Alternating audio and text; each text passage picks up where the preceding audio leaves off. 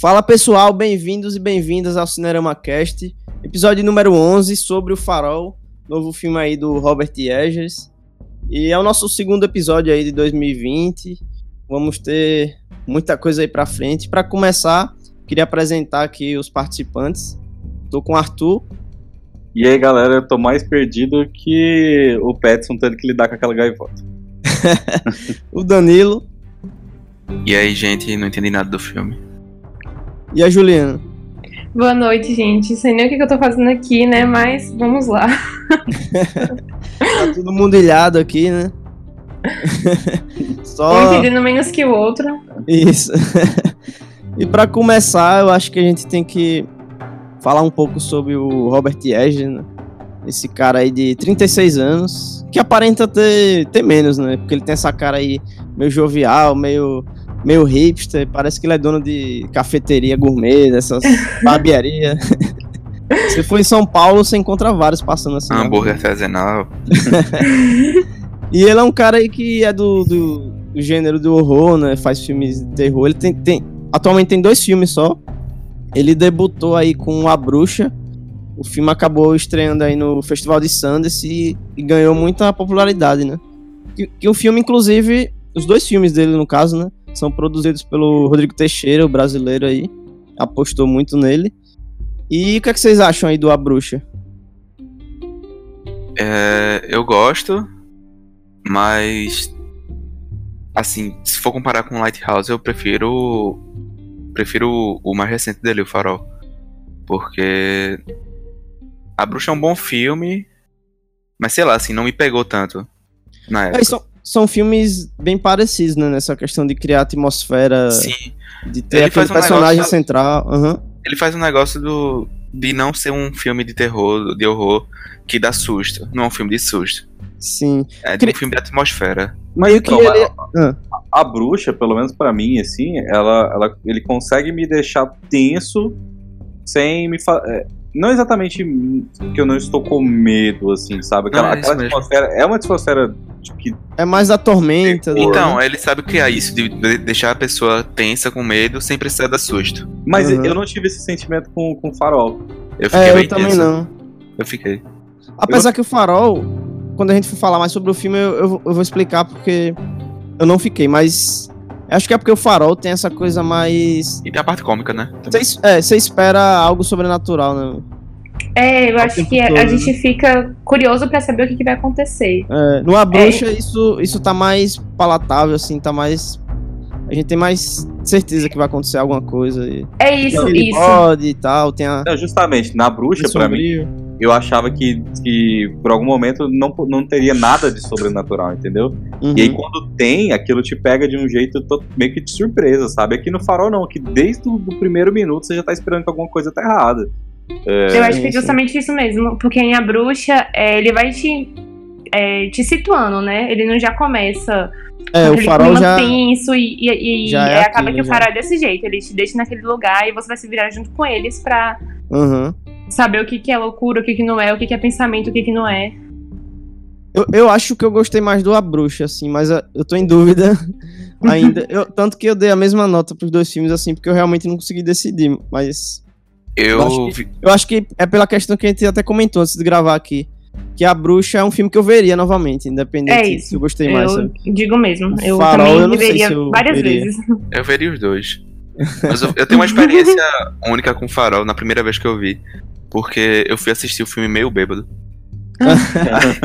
ah, você encarnou no, nos personagens Sim, lá, né? cara, você, você tava foi, E eu, eu não sabia sobre o que era o filme, eu só fui. Eu tinha ido pra um bar, aí depois a gente foi ver o filme. E eu tava. eu imagino. Tava e com imagino sono. a galera assistindo do lado do, do Danilo e, e, sente aquele cheiro de, de, de cachaça, sabe? A galera, pô, eu tô no o cinema filme. 4D aqui, será? Aí, sei lá, Cara, tem uma hora que. você assistir dentro de um barco olhando pro mar assim também. Sabe? Tinha uma com hora chuva. que. Tinha alguma hora que o Robert. O, o personagem Robert Pattinson surtava. E eu tava com muito sono também. Aí eu, sei lá, eu pescava e voltava. e eu já voltava no meio da, da, da paranoia dele. Aí eu pensei que era tipo, cara, eu tô viajando junto com o filme, eu não sei o que tá acontecendo. Ai, que massa. Ah, Tem uma coisa de- de- desse cineasta, de- por ele ser um cineasta de terror contemporâneo, assim, acabou criando meio que um termo que eu não gosto tanto, mas se popularizou, que é o pós-terror, né? Não, que é mas essa coisa de Hum, usar o terror. Não é aquele terror de susto, né? É usar o terror mais dramático, aquela coisa do. é, e usar, digamos assim, temáticas mais realistas e tal, mas isso, isso já teria. Isso já acontecia há muito tempo, né? Tipo, tem filmes da assim, década de acho- 40, 20. eu acho esse termo muito pejorativo, sabe? Que você meio que tá Concordo. diminuindo tudo que Concordo, foi feito concordo. É pra você diminuir o gênero, re- realmente. É. Sendo que nada exclui, né? Você pode trabalhar das duas formas. O- você vai chegar no. Você pode chegar no terror das duas formas e não necessariamente uma melhor que outra ou mais séria que outra, né? aham. Aí hoje colocam três diretores, né? Como sendo do pós. sim, Pós-horror. sim. Verdade. Botam o Robert Edges, o Ari Aster e o Jordan Peele. Isso. Pronto, agora que você tocou nesse assunto aí, queria que a gente comparasse esses caras, né? Porque são. São caras aí que começaram meio que na mesma época, digamos assim.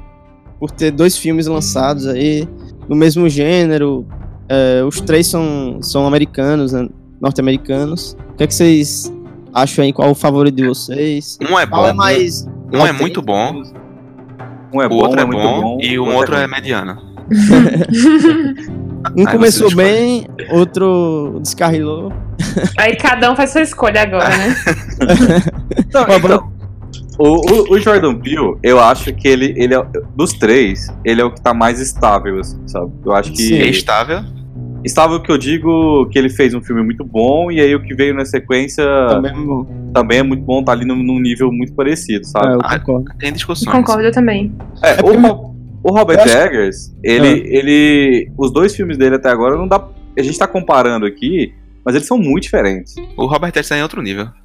Cara, e o Jordan Peele, ele, ele flerta com o humor também, né? Com a comédia. Sim, sim. Sim. Ele tem Ele, isso, né? ele, ele era da comédia. De comédia, né? É. Eu acho que. Aham. Eu acho que o Jordan Peele, os filmes dele têm a veia política bem mais visível Clara. do que o É, do, filme do, do Ari Sim, Aster e sim. do. Eu acho que Claro, o que me atrai mais nele talvez Aham. seja justamente isso. Sim. Eu gosto bastante de, de Aham, diretores que utilizam o cinema pra falar, né? é. Se posicionar Até por ser- politicamente. Até por ser um homem negro inserido em Hollywood, né? Ele Sim, Sim. não Sim. tem como, né? Agora o concordo. Ari Aster tá mais perdido nessa história. Então, né, eu, eu concordo com você que o, que o Robert Eggers tá, tá num nível diferente, porque ele tá fazendo uns filmes num, num estilo meio diferente também. assim, Ele sabe? arrisca mais, eu acho. Ele arrisca mais, exatamente. sim, sim. E agora o Ari Aster lá, cara, pra mim, ele, eu, eu, assim, eu só vi o Hereditário, né? Não, não Uhum. tive coragem de ver Midsommar. Mas pra mim ele errou em tudo, saca? Ele erra na escolha da lente, ele erra na escolha do ator, ele erra É. na escolha dos cenários. Não sei, eu não consegui engolir aquele filme de jeito nenhum. O Hereditário? Não, O Hereditário, exatamente. Ah. Eu gosto, só não gosto do final. É, o Hereditário eu acho que termina meio anticlimático, assim. É, é, eu acho que eu concordo, viu? Por isso que eu não, não gosto totalmente do filme, assim. Já, Apesar o- de gostar bastante do filme. Aham. Já o Midsommar eu não, eu não Midsommar eu gosto. acho mais corajoso. E não, não, não dá, não. Não dá Agora- mesmo. Eu sou, eu sou a única pessoa que gosta desse filme. É, eu acho que desse grupo, nesse momento, é mesmo. Esses filmes, tipo, de embarcar numa viagem muito louca e dessa bad trip, assim, não, não, não dá, não. Eu já tentei Mas o várias Lighthouse é vezes. isso. É, E é, aí? mas o Lighthouse, pra mim, eu acho que funciona mais. Porque por ser O- mais minimalista também, né? Sim, sim. É, a gente já descobriu aqui com o Danilo que o The Lighthouse funciona melhor quando você tá Quando você bebe. né? Bebe. É, Então tem que assistir Midsommar no, numa, Uhum. numa seita, no meio de uma seita. cheio, cheio a experiência drogas. vai ser melhor. Sim. Apesar que não é totalmente justo a gente comparar os três, digamos assim, porque o Jordan Peele faz um cinema mais popular, né? Digamos assim. Sim. Sim. O- Claramente, claramente. O Robert Eggers seria mais underground, né? Ele. Tanto que, se for comparar a bilheteria, não tem nem comparação, né? O Us foi um. O Us foi um block- blockbuster, né? Do ano em terror, assim. É, apesar Sim. de que o A Bruxa, é, ele é meio que, que aquele filme que eu acho que talvez no cinema não fez tanto Uhum. barulho, É. mas, que, mas que no boca a boca depois. É, no boca a Pegou, boca né? dos cinéfilos Eu conheço cresceu pra gente- caramba o Abruxo. Conheço gente que Sim, odeia sim. a bruxa. Porque Sim. é um filme de terror que não dá susto. Então, o A Bruxa, Oh, ele caiu num problema de. de indicações, assim, de recomendar. Tipo, a galera tava recomendando. Como se fosse como... um terrorzão, né? É, um terrorzão, ou, ou terror convencional que a galera tá acostumada, né? Aí fica nisso, ou a galera ama ou odeia o filme, né? Mas é um bom filme, eu, eu gosto. Como eu falei, gosto pra caramba. Eu, eu acho um dos melhores filmes, tipo assim, um dos meus favoritos de terror. Do... Sim, sim. É, um dos meus também. A trilha sonora eu acho um pouco parecida, assim. Apesar e é a mesma, que né? É a mesma pessoa responsável. É a mesma pessoa, o mesmo cara, né? Tanto que, é. mas numa bruxa, é, em questão de do objetivo de amedrontar, de criar esse terror, para mim funciona mais. No, no farol eu acho mais, sei lá, é, é meio irritante, mas é o irritante que faz sentido, sabe? Que Sim. funciona com o filme, com o é, propósito do filme. Conversa com o filme, de te colocar naquela condição de te deixar fora do, tirar seu conforto mesmo, né? Sim. É, o, o Farol, para mim, ele me deu um sentimento muito mais de, de, estranheza, de ficar o tempo todo tentando entender o que, que tá acontecendo, meio chocado assim, do que de medo em si, sabe? É. Uhum. É, concordo. É, vamos lá, vamos falar sobre o Farol agora. Já pra conversar aí o que a gente entendeu ou não entendeu sobre o filme. Que já começa naquela coisa do, do Robert Pattinson e do William Dafoe chegando ali na ilha, né? Aquele som de ventania, das gaivotas e tal. E os, digamos assim, os antigos moradores da, da, da casa, do casebre ali saindo, né? Meio que ignorando eles, meio cabisbaixo, né? O que, é que vocês acharam aí desse início de filme? Já começa meio estranho, né? Porque o, o pessoal uhum. ignorando eles assim. E eu acho que é, a gente tá, tá, talvez falando com um público mais cinéfilo, assim, né? Mas se você for pegar a galera em geral, uhum. é muito estranho você pegar um filme em preto e branco. Sim. Com, e o formato com, também da tela, né? O formato quadrado e com tanto contraste, né, cara? Que é o filme em preto e branco com muito contraste. Então ele. ele, uhum. é, ele como é que eu vou dizer? Ele não fica exatamente vi tudo visível na tela, né? Tem, tem muita sim, coisa sim. ali que some no preto. E eles estão na ilha lá para cuidar da manutenção do farol, né? Seria ficar de vigília e. No caso, só quem fica de manutenção é o, o Petson, né? Porque, é, ele é o outro, porque o Trabalho faz dormir. Uhum. É, a gente já vê, a gente já vê essa hierarquia logo no início, fica, né? Ele dorme muito também porque ele fica acordado de noite, né? É. A é, fazendo o que ninguém sabe, né? É. é. A gente vê essa hierarquia logo de início, né? Do... É, um manda, o outro obedece. É, e tem a representação do cara mais jovem, do veterano mais arcaico. Como é que vocês veem esses personagens assim? E ele ainda tipo, muito trata bem mal, do tipo, tem uma cena que o, o personagem do Petson tem que subir com óleo pra, pra o farol. Só que o cara não diz que ele só precisava subir com um potinho pequeno. Uhum. Ele sobe com o óleo inteiro. e nessa rotina a gente vai meio que percebendo, né, que como é, esses trabalhos repetitivos, toda essa coisa, o isolamento, né, fica afetando a cabeça deles, né, dos marinheiros. Uma Tanto coisa no, no diálogo como no, nas expressões dele. Essa coisa do relacionamento dos dois, que acho que fica claro desde o começo, é porque o personagem do Defoe, eu, não, desculpa, eu não lembro mais o nome dos personagens em si, mas o, o, personagem dele. é sido... Thomas Wake e Ephraim Winslow. Ah, é isso mesmo. O Thomas é o. é o, Dafoe, e o né? Thomas é o é. É. Ah, sim. É, o personagem dele era um marinheiro, né? E era um cara, ou seja, um cara que teve um treinamento meio que militar. Então, para ele, essa coisa de, de hierarquia é muito importante. Já pro Petson, não. É um cara que meio que fazia é, não é era bico, lenhador. É. Ele era lenhador, mas ele foi vivendo de bico depois, né? Que ele foi mudando isso, de emprego isso. ali E ele dele. disse que foi pro, pro farol porque ele leu em algum lugar que, que um cara poderia ganhar 650 mil dólares anuais. Sempre não. desconfie dessas coisas, né? É. Não, mas é menos, é menos. 650 mil é pro valor de hoje em dia, né? É, o valor é uhum. pequeno comparado pra hoje em dia, não é Não, eu tô ligado, mas ele fala isso. É. Ele, ele vai pela grana só. Mas assim, aí você vê que o diferença de comportamento dos dois, né? Porque um, um que é, realmente tá se importando com essa coisa Trabalhar. da estrutura ali, de, de, Ele ama aquele lugar e tal. E essa coisa militar também, e o outro não. O outro é um cara que quer uma vida mais normal, né? Tipo. É. Não tá acostumado com ser mandado desse jeito, você tem que obedecer cegamente, né? Sofrendo com as tarefas. E que é um local precário também, né? É. Viver extremamente. Uhum. E, com, e viver com uma pessoa que você não tá acostumada, né? Com uma personalidade bem, bem forte, né? Tem até, teve até uma, uma revista que lançou o, o título como. que é sobre horrores de ter um colega de quarto, né? que é o, você viver com uma pessoa nesse embate eterno, né? De, de pensamentos, de ideias. Que acabar aí... com a amizade, né? é, e às vezes parte pro físico no filme, né? Na realidade também, né? Na vida real tem isso.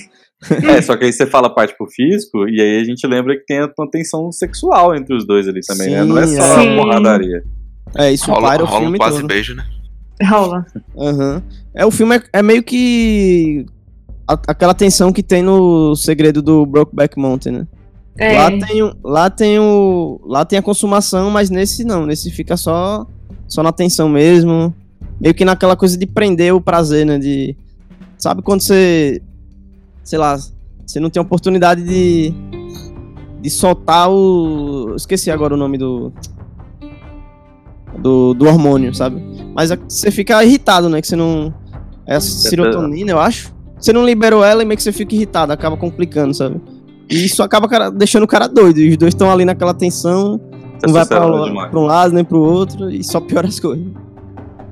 A gente viu o nascimento de um homofóbico lá, né, cara? O cara que é, se achava o machão lá e de repente tá querendo pegar o colega ali e fica com tanta raiva que mata ele. Sim, sim. Bom, já, a gente já pode até falar de spoilers aqui e citar também o, é, a representação Logo quando aparece a, aquela coisa da sereia, né? Da, aquele. Como é que posso dizer? Aquele artefato da sereia que ele encontra lá, né? Que é uhum. deixado por um antigo marinheiro, né? E antigo ajudante. Isso, isso. Que, é, que seria a função que ele tá, né? O, isso, o Robert Pattinson. Isso. E aquilo meio que se torna um artefato do, do das masturbações diárias do, do Winslow, né? Uhum. o que, é que vocês enxergaram aí nessa, essa sereia, sei lá, de porcelanato. É, esse começo da sereia, para mim já foi meio estranho, porque assim, é, desde o começo do filme a gente, é, eles falam pra gente, a gente vai ficar só quatro semanas aqui na ilha. E aí, logo que o cara pega a sereia, ele já começa a alucinar muito rápido, saca? E já imaginar a sereia e, e ter essa é, atração ali, não sabe, sei lá, se é da cabeça dele, o que, que é que ele tá imaginando. Mas isso uhum. pra, pra, sei lá, uma, duas semanas que ele tava lá ainda, saca? Então me fica. Me fez questionar um pouco se o tempo que eles estavam lá era realmente o tempo que eles estavam falando, assim, sabe? É, eu acho que ele já não tinha noção de tempo, né? Isso. Acho que tem uma cena que o personagem do Duffo fala isso, né? Porque eles bebem bastante e aí ele acha que acordou no dia seguinte. O Dafoe fala que não, que já se passaram duas semanas. Isso, isso. E tem a coisa do. É, da, da, da, direção de fotografia, né? O que vocês acharam aí do, das imagens que ele entregou? Porque já tem a, a limitação da tela, né? Já é uma coisa interessante que ele propôs aí. Que é, que é, é possível, né? Fazer filmes sempre em formato menor, encaixar tudo certinho ali, mostrar o necessário, né? O que, que vocês acharam? Que, inclusive o diretor de fotografia foi indicado, né, no BAFTA, o Jarim Blasker. Que é o mesmo diretor legal. do A Bruxa também. Eu acho legal porque, além de ser um formato antigo, mas acho que também causa um, um ar de meio claustrofóbico. Uhum. Porque o lugar que eles estão é bem apertado e Sim. até o formato da tela dá, dá essa sensação de pouco espaço para mostrar as coisas. A imagem contrastada, né? Sim essa sensação de claustrofobia acaba casando com todo o filme, né? Porque qualquer desespero, se eles, algum deles dois sair da casa, tem o quê? Só Isso. tem mapa tudo que é lado. Sim. e gaivota. E vento. É. Mas não dá uma sensação para vocês de, de filme soviético, saca? Uma coisa. É, não, é, não parece muito americano, sabe? Sim, o, sim. o jeito que ele filmou. Europeu, né? Europeu, né? É. É. é. eu tinha lido uma, uma história, uma que o Robert ele vem do teatro. Hum. O Robert Edges, o diretor. Sim. Ele vem do teatro. Aí por isso que o filme é bem teatral. É, é... Claramente tem muita referência de, de expressionismo, de expressionismo alemão, né? Então é. ele, ele acaba bebendo muito. se inspirou também em diálogos do teatro. Por isso que ele fez aqueles diálogos longos de 15 Sim. minutos, um monólogo. Monólogos. Aham. Porque ele veio do teatro. Ele era, antes de ser diretor de cinema, ele era diretor de teatro. Isso, isso. E o. Bom, bom que você já falou aí de, da- das interpretações. O que, é que vocês acharam do, do estilo de atuação? é, e como estão os, os dois atores? O que, é que vocês acharam disso?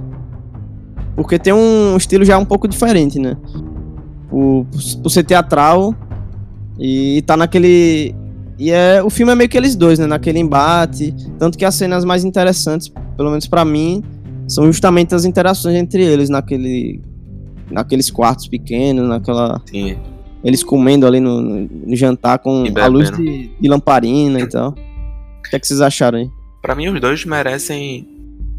Mereciam, no caso, todas as indicações possíveis pra qualquer prêmio de atuação. Pra mim, a melhor atuação do ano.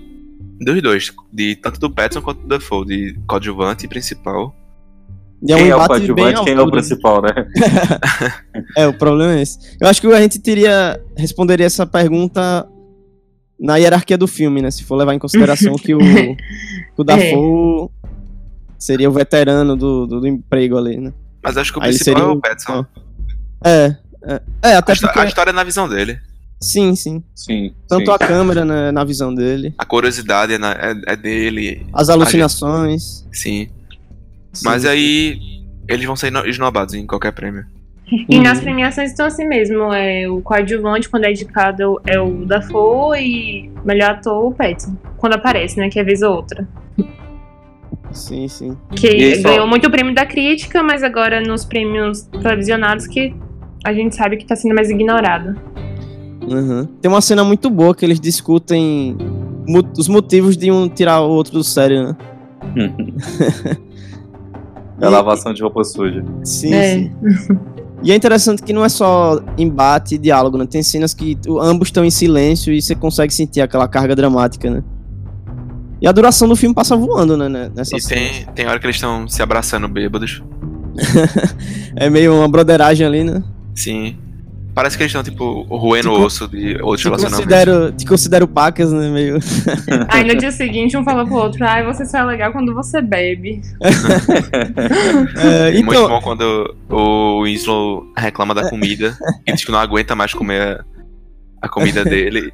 Aí o outro começa a chorar praticamente, dizendo que ele Sim. pensava que ele amava a lagosta. eu, acho que, eu acho que esse filme. Eu, vou- eu vou especular que esse filme é, é da época que o Robert Eggers era universitário e dividia quarto com algum amigo, assim, sabe? Uma tensão sexual. É, é aquele tipo anos. amigo que você não, você não gosta tanto, mas você é obrigado a morar com ele, então quando você bebe, acaba rolando uma amizade mais forte, assim. É, mas é, É, muito mas- doido. Eu não quero saber o que rolou nesse quarto, então, desse cara. É, porque essa amizade dos dois e quase virou uma pegação aí, né, na verdade. Com Sim. tentáculos e. É, é, e esse, esse filme eu acho que banha muito essa coisa do, do sexo, né? Do, da tensão sexual, né? Tanto Então, que- já que vocês falaram de tentáculos e Sim. tensão sexual, vamos tirar o elefante da sala aqui, cara. Eu imaginava que ia ter mais tentáculos nesse filme, que ia ser uma coisa mais bizarra, sabe? Eu também pensava. Quando apareceu aquela primeira vez, eu falei, pronto, agora Uhum. começou, vai ser um negócio Love, Lovecraftiano aqui. Sim, é, citam muito o Lovecraft, né? Como um Ou, ou vai evoluir pra um hen- hentai, não sei. hentai. Mas aí, tipo, parou, saca? Não, não continuou o assunto, sabe? Ou, ou até mesmo a sereia, né? Se tem essa dúvida de se realmente vai existir uma sereia, de que ela vai aparecer e, e, sei lá, o Robert Pattinson vai se interessar e ir em busca dela, né? Se tem essa coisa também, né? A partir do momento que já aparece o artefato, eu já imaginei, né? Que teria alguma sereia rondando ali aí. né? Sim. E queria ser um interesse amoroso dos dois, sei lá. E também tem a coisa do farol, né? A gente, por, por algum momento, o- acha o que é que tem essa representação do farol em forma sexual, né? O que é que tem lá, né? Que. Porque em vários momentos o William Dafoe aparece pelado lá, né? Sob É. a luz. Enquanto o Petson acorda atordoado, vai lá ver o que é. E é o, o Dafoe lá, né? O, é, o filme todo sugere algo, né? Naquele Uhum. farol. E a gente acaba ficando intrigado junto com o personagem do, do Robert Pattinson. Sim, sim. E Eu, eu tive, uma, pelo menos eu enxerguei uma visão, assim, do filme é, sobre o falocentrismo, sabe? Uhum. Esse, esse embate do- dos caras, é, essa coisa da masculinidade tóxica também. E é um, eu acho que conversa muito com o filme anterior dele, que é A Bruxa, né? Que tem uma pegada mais feminista, assim, da personagem é, partindo pro empoderamento. E nesse ele já traz o, o homem nessa psique da loucura de. do homem médio, medíocre, que não consegue conviver com o outro e que vai querer ser maior que o outro. Cara, é, vai querer assim, ter espaço para ele, sabe? Você tá falando isso, é um pouco o pai da, da, da, da menina lá também na bruxa, né? É um Sim, pouco, é o pai o isolamento. É, o isolamento faz ele ficar cada vez. Cada vez se aprofundar isso, mais. Nessa, nessa, nesse uhum. sentimento dele, né? Nessa maneira de viver aí, talvez. É, é tanto que o embate fica entre o, a coisa do arcaico e do novo, do jovem, né? Representado nos dois personagens. Até na, na questão da interação do linguajar deles, né? Bem diferente. É, o William Dafoe tem, se você for, mesmo você é, sendo dominando o inglês aí, ser fluente no inglês, tem, tem, tem diálogos que ele fala que você não entende nada, né? É isso que eu, eu queria aproveitar que a gente, a gente até comentou isso antes de começar a gravação. É, justamente o trabalho que vai ser para fazer a dublagem desse filme, sabe? Eu acho que já, já, já talvez a, a legenda, eu, eu, peguei a legenda da internet, tava, tava boa, mas assim, não, não tá do jeito que deveria ser, porque justamente por isso que você falou, o inglês dos dois é muito diferente. O inglês dos dois é um inglês antigo, claro, uhum. porque o filme, o filme é um filme que se passa no tempo passado, mas o inglês do, do da Fall, ele além de ser um inglês antigo, ele é um marinheiro, então ele tem um, uma, uma, linguagem do mar específica. Ele, ele troca umas concordâncias ali de, de, de, de até de preposição e uhum. de pronome, assim, que ele usa uns pronomes bem, bem diferentes lá Verdade. também. E... e eu não consigo nem, nem pensar uma referência, assim, de filme de marinheiro que eles poderiam usar, né, pra... Pra pegar esse tipo de linguagem, né? É, eu acho que seria partir pro europeu mesmo, como você falou aí. Essa coisa dos filmes europeus talvez se aproximasse mais, né? E também porque é estranho a gente ver essa coisa arcaica no cinema americano, a gente sabendo que tá rondando ali a América do Norte, né? Não é na Europa, né? É meio estranho. Né? E, talvez para traduzir para português, talvez a gente tivesse que pegar alguma referência de Portugal mesmo, pra, de, de marinheiro, algo, algo uhum. do tipo. Uhum. É. Pra, poder, a gente poder conseguir. Porque se isso aqui. Quanto tempo depois da. Da independência dos Estados Unidos, não é, não é, muito, não é muito depois, né? Isso aí é no final do século XIX, esse filme. Se passa. Uhum. São 100 anos depois, mais ou menos? É. Sim. É. Mas tu fala isso, a questão da dublagem. Será que o filme tá circulando dublado aqui no circuito? Porque eu vejo que no, já no, no, original o filme não, tá bem. Não. É um Mas filme bem. Tá... tá... bem tímido, né? Não tá em Acho que ele tá lugares. falando questão de DVD, streaming. Blu-ray, é né? É porque assim, esse filme já, já é um filme muito de nicho. Uhum. Então, é uma tá, cultura independente. É. é, pra ele chegar no Brasil e ter um certo, um certa relevância de público, ele vai ter que ser dublado. Uhum. É. Talvez em, em DVD mesmo rola isso aí, né? Eles vão, vão ter que penar aí pra aproximar o que, que foi, né? No é, original. Agora, pensando aqui um pouco sobre o filme e sobre a obra. os dois filmes, na real, do, do Robert. O, o. Nos dois tem muita relação com o animal, né? Uhum. É. O, o primeiro tem um negócio da, do body. O Black Phillip. Isso que fica Sim. incomodando lá, atrapalhando. Melhor personagem. Sim. e no farol tem a gaivota, né? Que também fica atazanando, participando da, das cenas. Sim. É, o que, é que vocês acham da gaivota? O que é que ela. Eu quero ver o... como é que foi feito por, por trás ali das câmeras pra saber como é que foi feito essa efeito... gaivota. Efeito prático. Muito bem feito. Cara, Mas é... eu acho que essa gaivota representa. Porque eu vi essa relação do o antigo ajudante do, do Thomas era Caolho, parece. Hum. Que ele até que o personagem do Robert Pattinson acha a cabeça dele. Sim. Ah, é verdade, a cabeça era do cara, né? Eu não tinha, eu não é, tinha né? sacado uhum. isso. E a gaivota também é caolho. Eu não sei se tem a ver e com o espírito do cara. que os marinheiros, eles retornam... São as almas do, das gaivotas, né? Ah, Sim, então. tem, é, tem esse... O doutor fala isso pra... É, porque tem, tem essa coisa de história de pescador, né? Aí eu não sei se a gaivota tava tentando alertar o cara, mandando ele sair hum. de lá. Não, eu gaivota... fiquei com medo da gaivota. Desde, é. de, desde o momento que o Dafoe fala pra ele que dá má sorte, eu falei, pronto. E a gaivota E era o que eu mais vez. estava com, me- com medo durante o filme todo, era dessa gaivota. Aham, E elas E são cada próprio- vez menos host- mais hostis, assim, né? Sim, sim. E o próprio Dafoe falou que, que as gaivotas, é, eles tinham esse receio com elas aí, porque elas eram a reencarnação de, de, de outros mari- de marinheiros, né? Isso. É. Faria Então, sentido é ser o outro, É. o outro ajudante, né? Já que no- os- ambos eram caio- caolhos. E no final do filme, quando o Robert. Lá no final, na última cena, quando ele tá caído, com as gavotas comendo o fígado dele, ele tá sem um olho. É como se fosse a Não. vingança, né? O... É, ele, tá só, ele tá só com Sim. um olho lá, comer o outro. Aham. Já tomou do lugar dele, né? Sim. Acho que desde os pássaros, é, eu não vejo isso no cinema. Tanto pássaro fazendo festa desse jeito. Cara, eu acho que isso. Eu acho que o cinema acaba criando um- uma fobia por pássaros, né? Né? Porque. é- Mas ela contribui, né, também nessa coisa do. Da loucura, né? As gaivotas representa pra gente. Deixar a gente meio doido também, né? O barulho que ela faz é.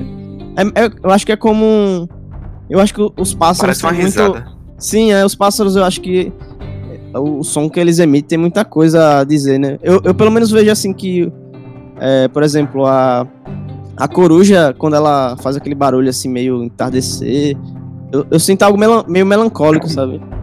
Uhum. Aquela, aquele guru que ela faz, eu, eu sinto uma melancolia e também aquele. aquele Faz de novo. Caio, como é, faz Caio? de novo aí, por favor.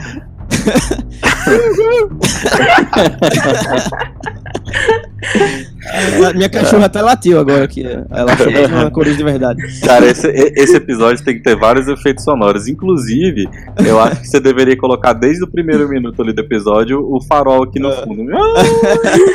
Vai ser a trilha do episódio aí, pra galera ficar Mas- louca ouvindo. Mas dá pra botar, tipo, a gaivota, o barulho da gaivota, de mar, essas paradas. Pra... Vai ser o podcast pra você ouvir dormindo, assim, sabe? Pra, pra dormir.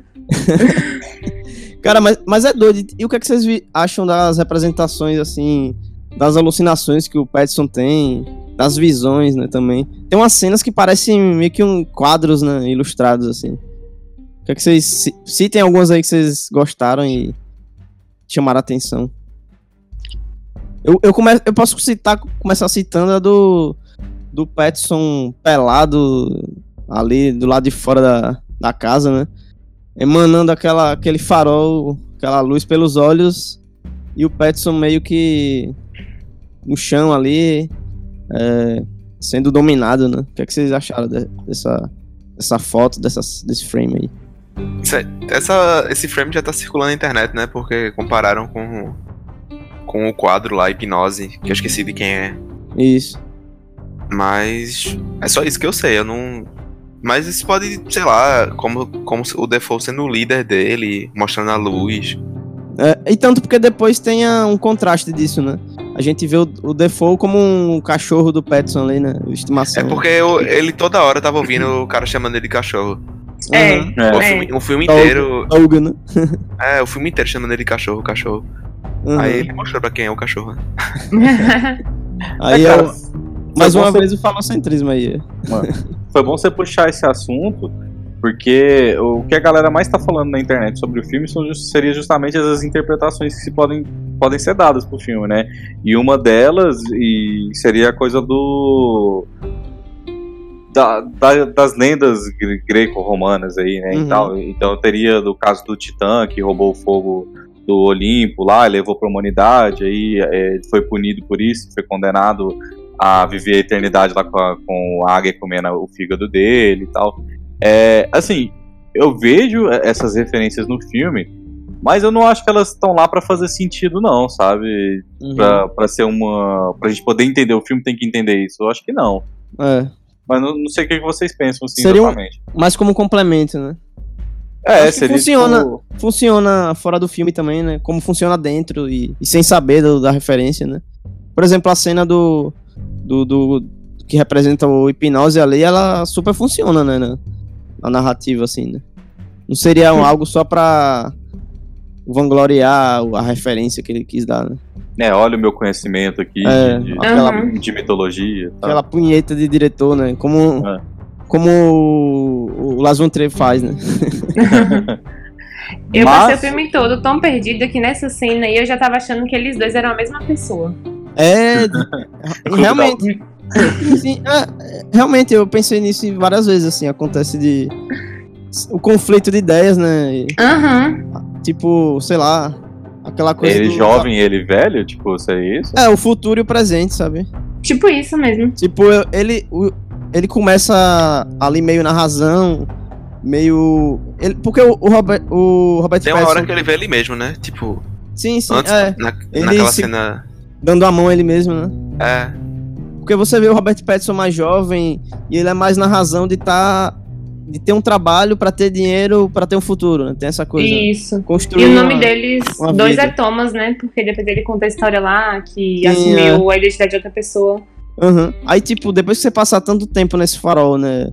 Nesse trabalho é. de, Gente, mas de cuidar desse sentido. objeto fálico gigantesco aí, meio que o cara vai indo pra caminho da loucura e se tornaria o, o William Dafoe, né? Eu acho que. Por isso que eu achei, isso. realmente pensei várias vezes que poderia ser a mesma pessoa, né? Tanto que não, não tem o diálogo. Quando, quando eles chegam no farol, não tem o diálogo com os dois, assim, quando as pessoas indo embora, né? Uhum. O que já exclui essa coisa de. Sei lá, poderia ser uma pessoa só, né?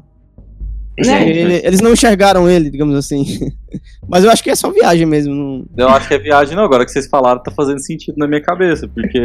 Mas eu acho que é bem aquilo que a gente conversou antes, que tudo faz sentido pra esse filme. Todas uhum. as interpretações fazem sentido. Ele Sim. deixa a gente à vontade pra isso, né? Uhum. E tá os dois no farol, né? Quem, quem vai dizer que não é a mesma pessoa, né? Tipo... É. Não, então, isso eu acho que é proposital do filme. Tipo, o filme, ele, ele não tá tentando. não tá te forçando uma interpretação, sabe? Ele não tá te falando, ó, é isso. Eu acho que uhum. vai, vai de pessoa para pessoa e do background de cada pessoa também, mesmo, assim, sabe? Sim, sim. E, eu, e o filme cresceu muito para mim hoje, inclusive. Eu, eu não vi o filme hoje, mas eu acabei vendo o Cavalo de Turim, do Belatar. Que é um filme que tem um, uma proposta parecida, digamos assim. De tipo, tá num. Não é uma ilha, mas é tipo uma, uma cidadela, assim, afastada em que você acompanha só duas pessoas e um cavalo, e de vez em quando chega visitantes assim, mas os principais são eles mesmo. Então você, é meio a, a coisa de acompanhar o cotidiano. O filme tem a coisa do preto e branco também, ele flerta com o expressionismo, assim como o farol. E também a questão do, da câmera. A câmera tá ali como um. Um farol também tem isso. Na né? câmera tá ali como um observador. Ela não. E também, e também em alguns momentos tá com uma visão do Petson, né? Isso no, no, no do Belatá também tem isso. Eu, eu, acho que depois que eu vi o filme, acabou crescendo mais para mim o Farol. E é interessante. Eu não sei se foi uma referência. Não sei se ele realmente chegou a pensar nesse filme. Porque é um filme de 2011, talvez tenha essa referência. Ser recente aí, filme da década. E me lembrou. Um me lembrou as aventuras de Flapjack. já viram? Já, já, já, realmente. Aí, eu acho que o dublador pode ser até deles aí. Tem um cara rabugento e tem o novato chegando, pô. Olha aí, pronto. Os dois são marinheiros. Encontramos os, os dubladores aí. e é um loirinho, Eu tô né? imaginando o Robert Pattinson com a voz do, do Flapjack aqui. E é um loirinho, né, Flapjack, né? É o quê? É um loirinho também, né? É. é. Então, ó, o Robert Pattinson é loirinho. Só que ele tem uma voz assim. e no lugar da baleia seria a sereia, né? É. Pronto, já tá. A gente não e, falou do, do Robert Pattinson pegando a sereia. Sim, é, e a, e a sereia aí representada essa cena. em carne e osso, o que, é que vocês acharam? Não só pegando a sereia, como depois a sereia vira próprio, o próprio William Dafoe. Essa cena é bizarra. Hum. Bizarra. É aí quando consuma a tensão sexual, literal, assim, né? É. Se não tá claro ainda, essa tensão eles escancaram, né? É, o estranhamento, né? Mas é bizarro porque até certo momento você, você pode achar que ela é real e vai aparecer, né, ali. Sim. E ela aparece nos pensamentos dele, digamos assim. Eu fiquei Tanto esperando como... aparecer. E eu acho que ela aparece mais como um pesadelo do que como algo que vai saciar. Depois ela faz até o barulho da, da gaivota. Do farol. É, do, é da gaivota, é verdade, é. Eu acho que ela acaba aparecendo mais como um pesadelo, porque já no início da fala, né? Que o outro ajudante dele ficou louco quando ficou começou louco. a ter pensamentos com sereia. Aí Sim. pronto, tá, todo momento que aparecia sereia, a gente, pronto, tá ficando louco. É, é. É como se ele estivesse passando é, os momentos que ele tá ali na. Não tá lúcido, né? Tá, tá, tá enlouquecendo. É. Já tá tendo visões aí. Mas até no. Até o que ele vê é estranho, né? Não é só nas alucinações, né? Ele vê o, o, o William Dafoe em momentos bem constrangedores, né? tudo que ele. Tipo, a gaivota atazanando ele.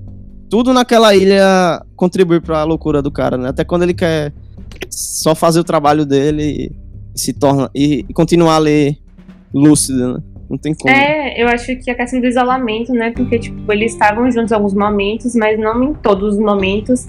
E a gente acaba perdendo a noção de tempo. Então a gente não sabe quanto tempo uhum. tem que ele tá ali sozinho, isolado do, do resto do mundo. É, tem até um diálogo, né, sobre, né? É. Alguns, na real. Tipo, no final, o Default fala pra ele que. Sim, a gente tá aqui há quanto tempo? Duas semanas, dois dias. não tem noção ele, mais, né? Ele tava provocando o Petson é. no final. Pra, pra, pra, pensar também, é, o sentimento de isolamento. E ele não quer deixar o Petson embora, né? Sim. É. O sentimento de isolamento fica um pouco pior, porque assim, o, em tese o Duffel trabalha à noite e o Petson uhum. trabalha de dia. Então eles têm um pequeno horário do dia ali que eles se encontram realmente, sabe? Que eles estão os dois acordados ao mesmo tempo. Comendo, aí, né? Isso, então assim, durante o dia e durante a noite, eles estão isolados. Então essa coisa da loucura, ela pode evoluir rápido mesmo, porque eles ficavam e... todos sozinhos. E depois vai piorando quando, porque o, o Petson, ele tinha que ir embora quando o navio chegar, o tal navio chegasse lá. Isso. Uhum. Só que eles bebem muito e, e acabam perdendo o navio. Cara, mas esse filme, ele mostra uma coisa que realmente tira a pessoa do sério e inclusive o, o, cidadão brasileiro aí sofre muito, que é a coisa do saneamento básico. que é quando o Dafu vai ali abrir a torneira e vem aquela água preta, preta. sabe? Não tem como não, o cara não ficar louco, né, velho? Não, e depois ele vai jogar ainda a merda fora. É, é, é ah, verdade. cena. E vai, e vai toda na cara dele. É, você tem que... cara, ali é o, é o literal de tipo. Você tá na merda no ventilador, né? é muito doido isso mesmo. Mas uma vez a coisa do, de morar com alguém, né? Dividir o quarto, né? Sim. Você tem que aguentar a, as coisas erradas que outra pessoa faz. E tem que falar também o motivo, né? Por, tipo, no final o Petson ataca o, o Defoe. Sim, porque é. ele lê no livro, né, do. No livro de notas do marinheiro lá, Hum. Tudo, o Defoe foi anotando tudo que ele fazia. Só que o Defoe falava que ele podia beber. Só que no Sim. livro tinha lá ele anotando dizendo que ele não podia beber, que ele tava bebendo no trabalho. É, ele é, no pau. Pega no Sim. pé dele mesmo, né? Aí ele ficou muito puto e foi pra cima dele. Tanto Cara, que não é meio inconcebível ter o Dafoe como uma visão de um pai, né? Porque ele já tá num nível que não seria nenhuma paternidade ali, né? Eu acho que não tem nem como, né? Eu encarei essa coisa do livro ali um pouquinho diferente. Porque é, eu, eu, pra mim era, era uma maneira do Dafoe segurar ele lá, saca? É, como, o que eu quero dizer? Hum, o, a disciplina? O é, não, é porque o Petson deixou bem claro desde o começo que ele, o objetivo dele era ganhar dinheiro e ir embora. Uhum. É. E, ah, seria e... os, as etapas que ele tem que fazer, né? Tipo, avaliações, é, né? Não, não, é porque, porque assim, é que o, o, o Dafoe mentindo pra ele e anotando no caderno uma coisa diferente, ele hum. não ia ter o, ter o dinheiro, porque ele não ia recomendar o um monte, uma série de pagamentos lá que ele ia receber, ele, não, ele tava tirando a recomendação no pagamento, né? E como tem essa coisa militar ali, ele provavelmente não ia receber mesmo. E aí o Petson ia ser obrigado a continuar trabalhando com ele por mais tempo, entendeu? Uhum. Mas é, é realmente é, não teria, não tinha visto não por essa essa visão aí. Interessante. Mas eu, eu, eu acho o Robert, o Robert Eggers bem, bem inventivo e, e com a carga cultural bem interessante, assim, sabe? Eu acho que ele é um diretor que ainda vai entregar filmes bem, bem interessantes mesmo. Ele vai fazer o Nosferatu, né? É verdade, ele já tem um projeto aí confirmado, né? Mais um remake do Nosferatu. Ele, é, ele tem alguma formação em história? Não sei. Boa pergunta. Boa pergunta, é. Eu só sei que ele era diretor de teatro. Mas no resto. É, eu falo porque, porque ele colocou. Ele pegou dois momentos da história americana muito específicos, assim, uhum. né? Um, um, momento da colonização e tal. Sim, é, é, ou, ele, ou ele é muito bom em pesquisa extensiva, assim, né? Ele realmente se dá. Se, ele realmente é bom nisso, né? Porque você vê. É, você vê muito que já interessava ele, assim. Tipo, uhum. ele já tinha uma ideia básica para se passar nessa época. E aí, uhum. igual ele, Caio falou, a questão da pesquisa só veio depois. Mas é muito massa, né? Ter isso no cinema de horror, né? São ter cidade é. em filmes, filmes de hoje em dia, né? Assim. Porque é um filme que aproxima tanto. Eu acho que vários, pode, pode aproximar vários tipos de público, até por ter. Teve a porta de entrada de A Bruxa, assim, né? A galera vai querer ver, né? Eu pesquisei aqui sobre a vida dele e eu vi, não, ele não tem formação em teatro, não. Hum. Ele é design e diretor de teatro. Eu, ia, eu falei história, no caso. É. Em história ele não tem formação não, só em teatro mesmo. É, Mas... ele foi em 2001 que ele foi pra, pra Nova York pra, pra estudar atuação, parece. É. Foi de 2001 pra cá que o cara tá trabalhando com isso. Uhum. E é legal que ele meio que. Ele brinca com. desafia nossas expectativas, né? Quando a gente vê o filme. Tanto nos dois filmes, assim, né? Você espera uma coisa e vai ser outra, né? Vocês conseguem perceber isso também? Que é bem literal, assim, que ele. Ele, ele vai jogando, vai plantando coisas pra você entrar numa onda e ele acaba criando outra coisa e querendo falar. Ele tá querendo falar realmente de outra coisa, sabe? Uhum. E por isso a gente acaba criando tantas interpretações, o, o que é legal, né? Eu acho que um, um bom filme tem que ter isso também, né? Com certeza. Pra mim, o, o bom do, de filme é a discussão depois. Sim, exatamente. Se você não tem o que falar depois do que acabou, acabou de assistir, porque. É... Uhum. É um filme que dá pra ter muitas interpretações, tanto. Você pode ir pro mitológico, tanto pro. Se for mais a fundo, dá pra encontrar o contexto político também, né? Sim.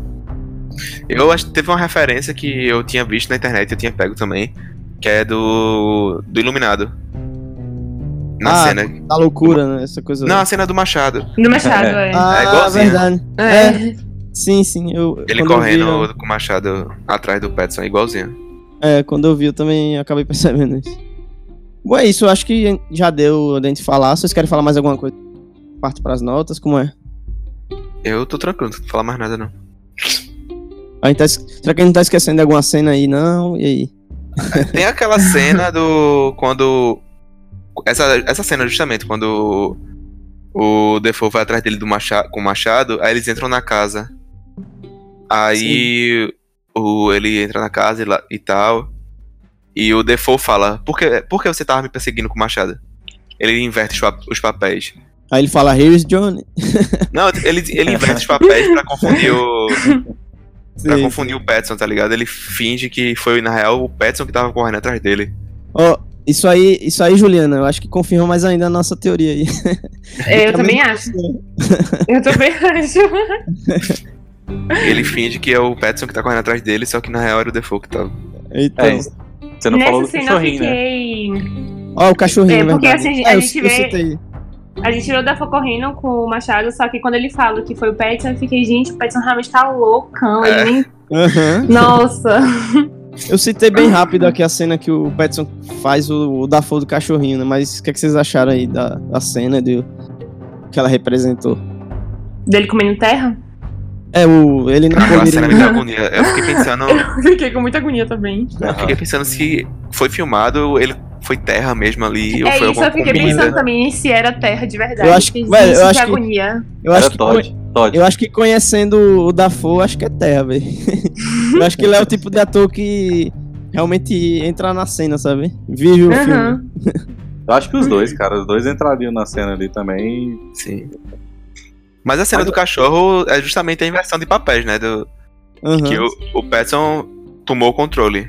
É, vocês acham mesmo que ele ia ficar bebendo água ali naquela cena da cachaça? não, eu vi um comentário dizendo que era. O Petson falou que era bebida mesmo, que ele tava bêbado em algumas cenas. Então, não tem como, velho. Você sentiu o, bafo do Petson. Sim. mas, uma coisa que eu, que eu, que eu tive. Que, depois que eu terminei o filme, a primeira coisa que eu pensei. Não entendi nada. A segunda, preciso de um banho. Isso! Você se sente sujo vendo aquela galera. Asqueroso depois de assistir o filme. Uhum.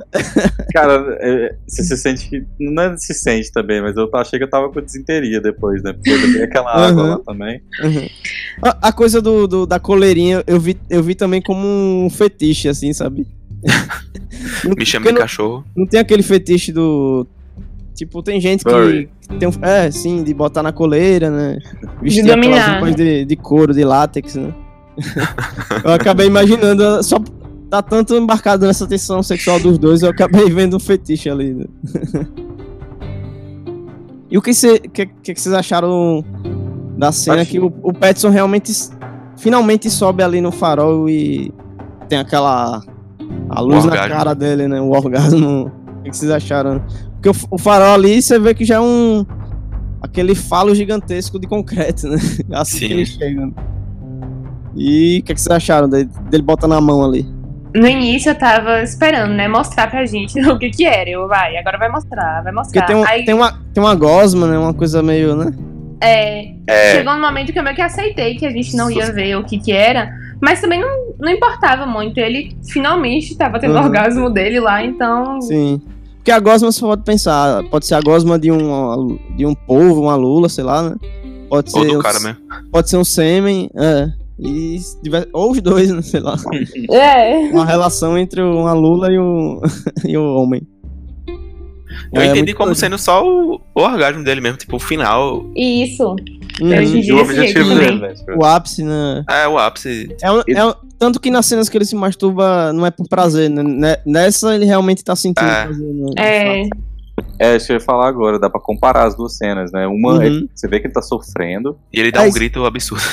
É. Você vê que até a, até a forma que a cena é filmada, naquele contraplongé do, do Petson pelado ali, tipo, bem fazendo aquela, aqueles movimentos bem de forma feroz, né? Sim. E a trilha também, trabalhando de um jeito meio estranho, a trilha meio amedrontadora, né? Não, cena como aquela, né? Que uma, a gente vê, sei lá, a masturbação como um prazer ou como um, aquela coisa do, do, da descarga, da aliviar a tensão e, e, no filme e a trilha naquele momento na verdade tá deixando criando tensão, né? É.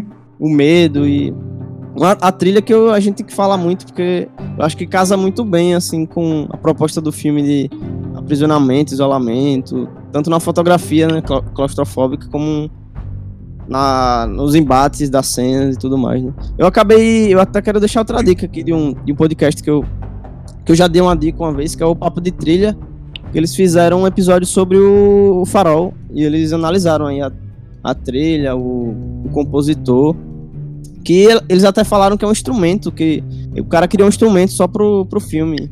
Eu não, Daí que massa. Não me remeto agora ao nome do instrumento, mas é, é uhum. tipo um instrumento que cria essa, esses barulhos bem amedrontadores mesmo, sabe? Não é um instrumento que você tocaria qualquer tipo de música. É só para criar esses, esses, essas coisas rangendo, esses gritos, e, e causou muito bem pro filme, né?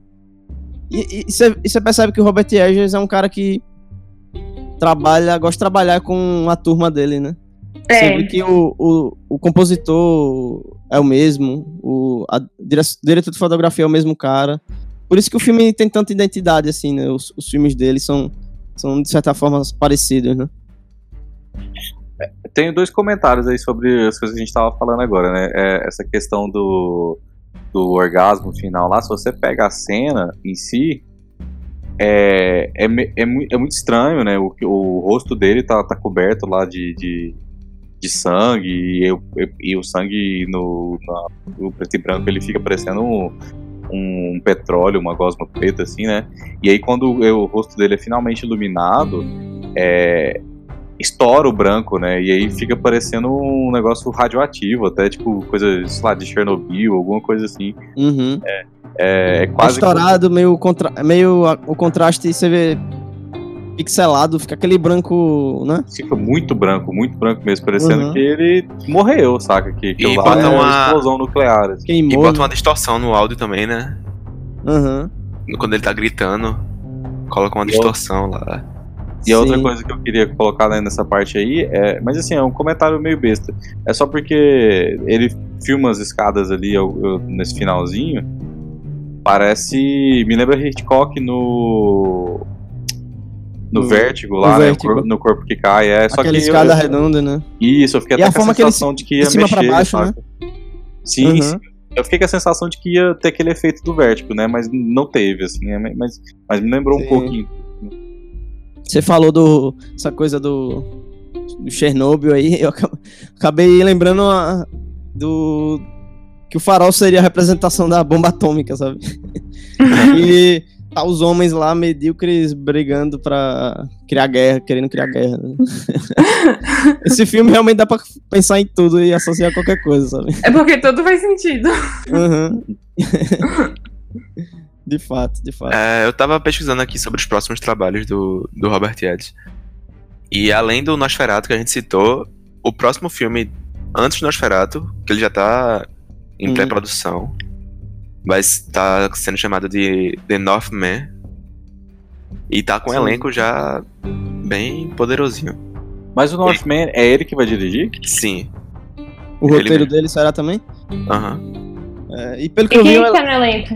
O elenco tá com Bill, eu não sei falar, Bill Skarsgård, que é o cara que faz o palhaço sim, sim. sim. sim. coisa. Vai ter o irmão dele, o Alexander Skarsgård, que era o, o, Tarzan lá do, daquele filme uhum. meio... Uhum. A Nicole Kidman. O Tarzan que deu errado. Sim. ah, eu acho que ele, então eles trabalharam juntos, né, em Big Little Lies. O Tarzan e a Nicole ele Kidman. É o, ele é o marido, né, do... Exatamente. Aí, provavelmente vai ter o William Defoe e a queridinha Anna Taylor-Joy da bruxa, né? Mas... Ah, ótimo. E disseram que vai, não vai ser um horror. Não? Já não. tem. Ué? Já tem sinopse? Como é? Estão dizendo que vai ser um drama viking ambientado no século X, por aí. Ah, ah, ah mas tá... ele vai dar um jeito de colocar o horror no meio, nem que seja um pouquinho. mas uma vez ele. Não tem como, ele ia chegar no, no europeu, né? Ele só tava rondando assim, né? É, sim, sim. flertando Ele com... tem cara de europeu, né? Ele tem cara de nórdico, o Robert Eggers. legal, legal. Tomara que seja um, um, bom filme. Com certeza vai ser outro filme que vai brincar, desafiar nossas expectativas aí. Sim, e... sim. É, hum. Mas assim, é, já que a gente tá chegando pro final do filme aí, eu queria perguntar para vocês. Tá. É, o que, que, cada um de vocês acha que é o farol, no final das contas? Sim. O farol? O farol é o que para vocês no ah, final? Para mim, por ter eu, eu por ter encarado, por ter tomado para mim essa visão do falocentrismo, seria a representação modo falo, sabe? Tipo, literal ali. E... É o pinto gigante, então. É, o pinto gigante que amedronta e. Aqui em Recife tem um, vocês já, já viram? tem, tem o ponto turístico principal de Recife é um, é um pinto gigante. do Brennan. Ah, o Cleber Mendonça Filho vai fazer um, o farol referência. ah, isso aí é doido. então, é, pra mim seria isso mesmo. E pra vocês? Teriam algo diferente? Eu achei como isso também, velho. Uma metáfora pra, pra atenção sexual dos dois. Consumação e chega... do prazer, né? É, a consumação do prazer. O, ali é a representação final do, de toda a atenção dos dois que é realizada ali. Mas sabe, sabe uma coisa que o farol representa e, e é bem doido? Tipo, o farol tá ali pra meio que guiar é, marinheiros, né? E, tipo, pra não se chocarem na ilha e tal. Em momento nenhum você imagina se tem alguém indo naquela direção, né? Porque parece que eles estão nessa ilha isolados e pouco importa esse farol. Será que realmente o farol é, tem utilidade nessa rota, sei lá? Se tinha, eles perderam o navio, né? É. é, já chocaram lá, né? É, porque às vezes o farol ele não é só pra, pra, pra atrair as pessoas para aquela região, né? Pra eles chegarem É, pra lugar. guiar de. Pra guiar. Ele é. pode ser simplesmente para que as pessoas não batam no, nas Sim, pedras, é. entendeu? Uhum. Então. Uhum. É, minha Fazer. interpretação do farol foi basicamente essa também que os meninos falaram. Eu acho que justamente por ter tido as cenas de é, do Petson se masturbando e todas elas muito falhas, digamos assim, e ele conseguindo ter o orgasmo nessa cena final, que para mim ele tem um orgasmo ali, uhum. é, aí eu consigo também interpretar de forma falocêntrica. Eu acho que se não tivesse tido essas cenas do dele se masturbando, eu tentaria interpretar de outra forma. É, eu também. Acho que o filme seria totalmente diferente para mim. É. Bom, é isso. Eu pegado como, como uma coisa que era o proibido, saca? Algo sagrado ali que ele não Sim. podia ter acesso. Secreto, digamos assim, né? É, e aí quando ele finalmente teve acesso, ele foi punido por isso, né? De, de alguma forma. É, e, tem, e também porque é aquela coisa meio. meio. uma divindade ali, né? É como se eles fossem deuses e o farol Olimpo. Dá pra criar, pensar em muita coisa mesmo, essa representação do farol. Né? Eu acho que é realmente essa coisa do, do secreto, porque tem a cena que ele tenta pegar a chave, mas tá com medo de acordar o Dafoe. É, tem e aí ele desiste, né? Uhum. Isso. Só que eu não sei se ele acaba sendo punido no final, porque ele acaba rindo, não? Eu não. É tá meio. bom aquilo? Não sei se é uma melancolia, se é um riso, sei lá, meio. Aquele ripa. rip- aquele É, riso Não esquisito, sabe? Ri de nervoso. Realmente, é. Fica pros ouvintes aí a, a representação daí. É, eu, eu tô vendo aqui a cena e um riso que meio que para. É. Ele vai. Acaba Meio que ele meio que apático assim, no final do, do riso. É, é meio que ele. É, não, sei, parece que ele começa a sentir dor. Ah, cara, então, então, então eu tenho certeza que é, o- é, o, é o orgasmo ali. Aí no final ele cai. É a final ele- depressão, é a depressão A pós, é. pós masturbação que ele tem, sabe? Aí depois ele começa a rir muito e parece que a luz começa a sair da boca dele, assim, dos dentes. É, aí começa Sim, a é. distorcer o áudio, ele gritar. Isso, Aham. isso. É. É. Estoura áudio, estoura, estoura luz. Deve ter sido massa na hora de editar isso aí, porque só foi estourar tudo e. e tá pronto. Aham. Bom, é isso. Vamos para as notas finais, as notas do filme aí. Começando pelo Rotten Tomatoes, o filme tá com aprovação de 92%. Bem, uma aprovação ótima, né? O filme aí do Robert Eggers. No Metacritic tá um pouco menor, mas ainda tá muito bom, que é 83 no Metacritic. E eu queria saber agora a nota de vocês, assim, do, de 1 a 5 estrelas. O que é que vocês acharam de O Farol? E se quiserem falar o porquê da nota também, fique à vontade. Eu posso começar aqui, já pra dar um uma esquentada assim. Minha nota foi 3,5, 3 estrelas e meia. Que inclusive é a mesma nota do, do, do A Bruxa. Mas não consigo, porque eu não consigo decidir qual gostei mais, eu acho também. Mas, como eu falei, o filme cresceu um pouco mais hoje pra mim, depois que eu vi o Cavalo de Turim. Mas eu, eu nem, nem me peguei em, em querer mudar nota, nada, tipo, tanto faz, sabe? Mas eu acho que é um filme que pra, fica nessa nota por eu não ter gostado tanto exatamente assim, porque a representação que eu tive, a, a, interpretação, a interpretação que eu tive é o que eu já enxerguei em outros filmes, mas que pra mim, se o filme tomasse um rumo diferente, a coisa da expectativa, né, que ele me dá, eu acho que eu teria gostado um pouco mais. Mas é um ótimo filme aí, em que com certeza, comparando aí com Ari Aster, o, o filme do Ari Aster do ano, com certeza eu achei bem melhor. e vocês? Eu dou cinco estrelas no Ó. filme, porque eu amei o filme. Não entendi nada, mas amei o conceito. é. Entendi nada, cinco estrelas. né? Não, mas será tipo a experiência como um todo, porque, como eu falei pra vocês, a experiência que eu tive no filme, É. assisti- eu fiquei bem imerso no filme.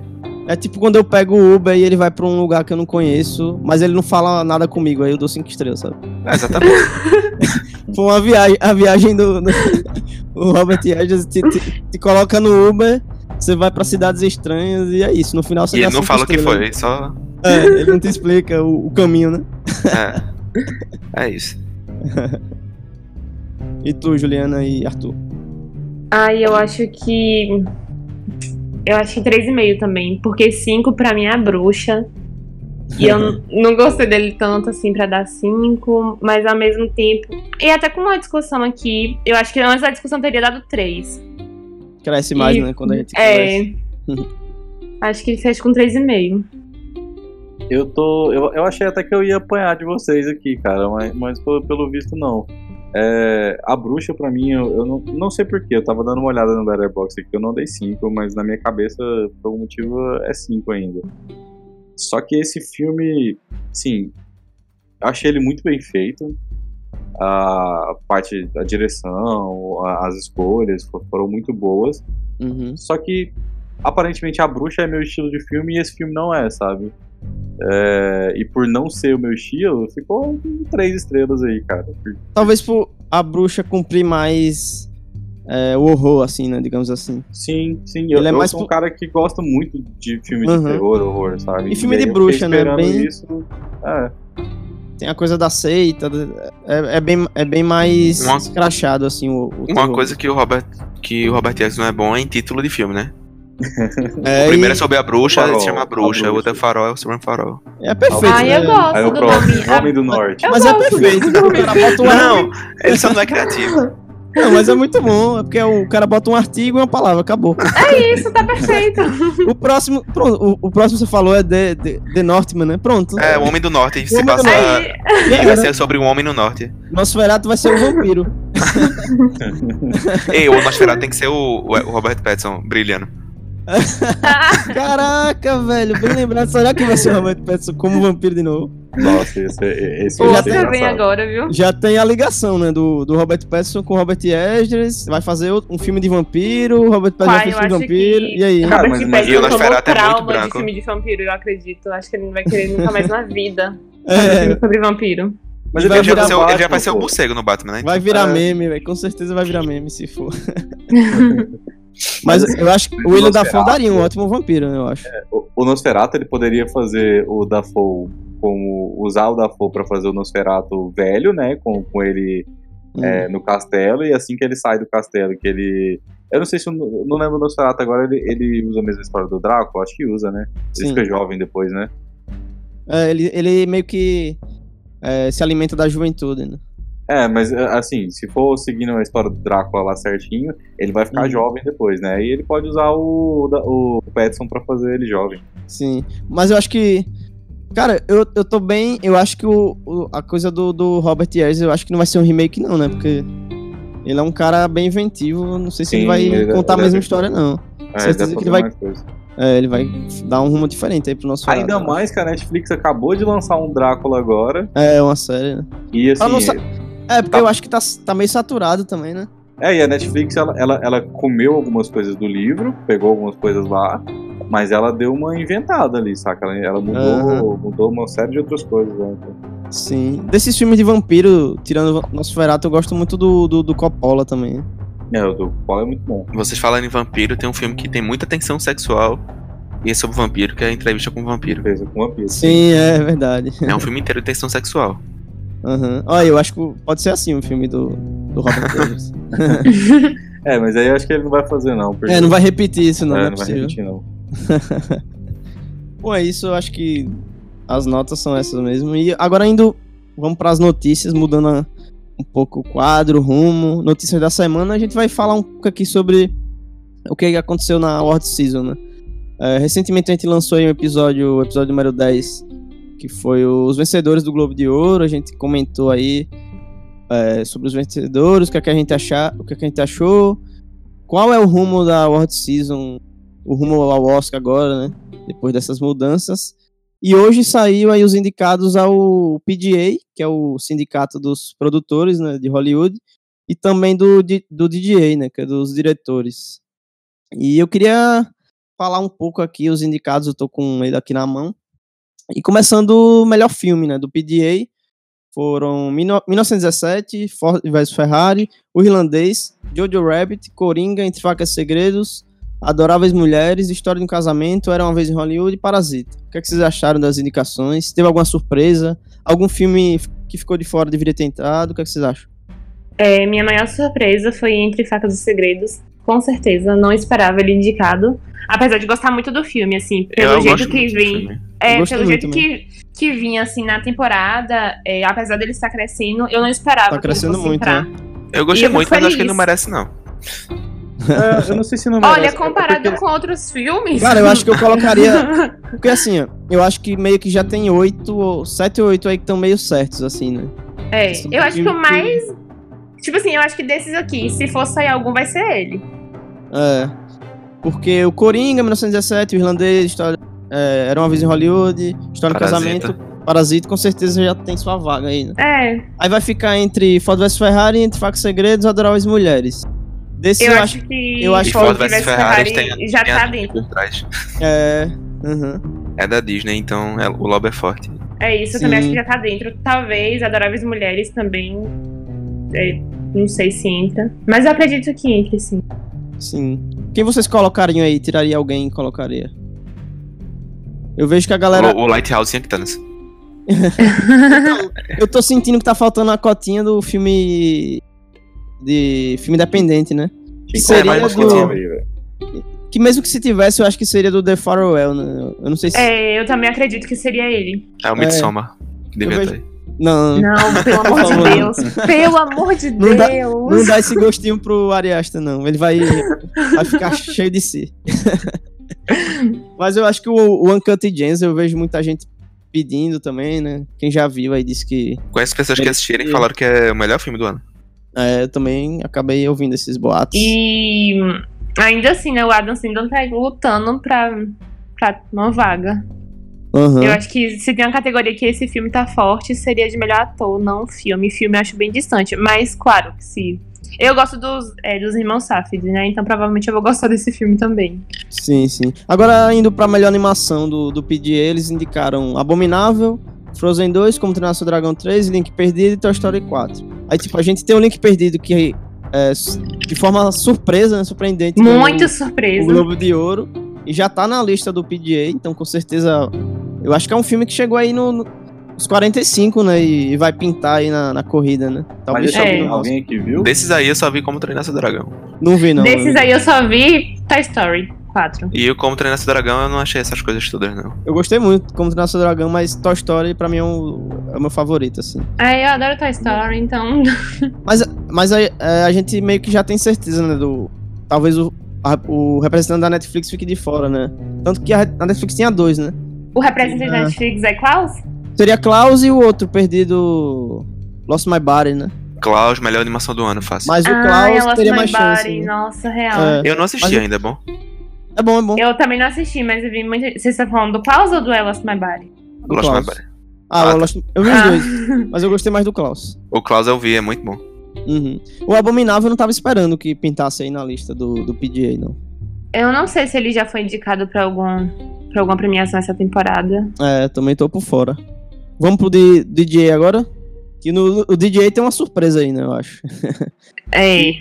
Que foram o seguinte, foi Bon Joon-ho por Parasita, Sam Mendes por 1917, Martin Scorsese por Irlandês, Quentin Tarantino por Era Uma Vez em Hollywood e Taika Waititi por Jojo Rabbit, que foi a grande surpresa aí, né? É, indicação. Ele tem que ganhar só pelo carisma. Ele desbancou aí o Noah Baumbach e talvez a Greta Gerwig também, né? é, e o Todd Phillips, né? Que já tinha duas indicações Sim, Todd aí Phillips, é. no Globo de Ouro e no BAFTA. Uhum. E ficou de fora dessa. Pois é. O Sam Mendes que já vem com a vitória aí no Globo de Ouro. Sim. Tá crescendo cada vez mais. O 1917 é, é a surpresa aí, né? Que tá.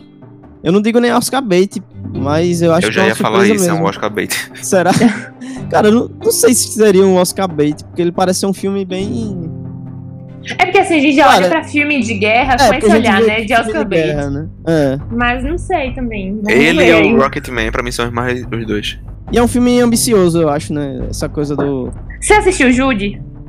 Não, é, esse é Oscar bait, eu acho. É, esse é Oscar bait. Porque esse é um muito. filme que, é, que quem carrega o filme é a, é a atriz, né? Digamos E assim. ele é feito pra isso, né? Aham. Eu acho que o, Ele o Ford vs Ferrari também, né? isso. Tem a carinha Eu ainda não bait. assisti, mas ele tem muita cara. Aham.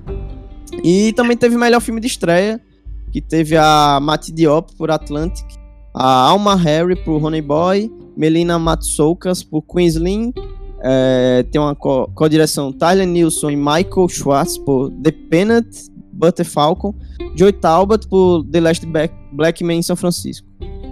Desses aí eu só vi o Atlantic, que eu gostei bastante. a eu estreia também. aí da, da, da Diop. Que é um filme, de gênero e pra mim filme de gênero tem um lugar no meu coração.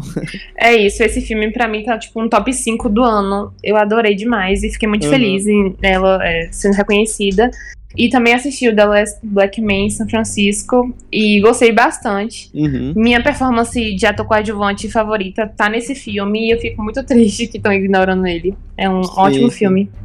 E o Honey Boy tem, vai estrear pela Amazon, né? Aqui no Brasil. Não sei se tem Sim. previsão ainda, mas eu quero muito ver esse filme. Parece E teve interessante. até algumas premiações que o. Eu esqueci o nome dele. Ah, o. O Xia. Xia. La, la, como é? Xia LaBeouf. O carinha do Transformers. Isso. É, porque... Do, dos atos, né? porque o filme é a história dele, né? Sim, se eu é. não me engano. E aí teve algumas premiações, tanto premiações quanto associações de crítico, que, no qual ele ganhou indicação e recebeu prêmios também. Ele é, um, ele é ativista, né? Um atua no filme. Atuante aí. Uhum. E por último, a gente tem que também trazer as indicações do BAFTA, né? Que tá sendo uma polêmica aí, gigantesca. A piada e... do dia. Sim, com certeza. E para de início, queria falar melhor filme, que foi 1917, O Irlandês, Coringa, Era uma vez em Hollywood e Parasita. Eu acho que nenhuma surpresa aqui, né? Não. Eu acho, acho que, que não. A, eu acho que a maior surpresa foi a o, o Coringa liderar o Coringa, número de indicações, sim. né? No BAFTA. Porque eu já ouvi a, o boato que os, os britânicos adoraram o filme, foi sucesso de bilheteria por lá, mas eu não imagino que seria tanto assim. Tanto. Né? Uhum. E melhor filme britânico teve mais uma vez 1917, teve o Bait. É engraçado esse nome Bait, né? Logo depois um do filme... 1917, tá vendo? Sim, é. um sinal. É um sinal. o Fossama, o Rocketman, Sorry We Missed e os Dois Papas. Ó, oh, Dois Papas continua na corrida, né? Eu acho, depois continua, dessa Continua, Acho que a categoria que ele tá mais forte aí é roteiro, né? Sim, sim. E o For Sama é um documentário. Eu fiquei bem feliz em ver, assim, um documentário fora é... da caixinha de melhor documentário. Sim, eu, eu cheguei a ver. É, é, aquele tipo de documentário que, que faz aquela coisa do da encenação e fica, fica liberando o ficção e, e a realidade, ou ele é só document, aquele documentário clássico mesmo? Você chegou a é, ver? Você sabe como é? Eu não vi, mas até onde eu sei é documentário mesmo. Ou, ou então, nossa, isso aí, quebrar essa barreira, né? Sim, eu fiquei bem uhum. feliz. Por um lado, o, o BAFTA. por um lado, ele tenta ser um pouco ousado, já por outro, ele comete o erro de ser branco demais e loiro demais, né? Não, e eu não sei se vocês viram, porque. Você Parece comentar informação as, de medicina. as categorias de, de, de performance? Sim, atores, né? Porque eles. É, todos os indicados esse ano foram é, brancos, né? E tal. E aí eles soltaram a nota falando que quando tiver filmes é, com outras pessoas, com diversidade, hum. que sejam os filmes sejam bons, que aí sim eles vão começar a reconhecer. Não é. dessa forma, claro, mas assim. Sim, é. Eu fiquei assim. bem chocada quando eu li essa nota. É meio que aquela coisa de. meio velada, né? Tipo, falar. Ah.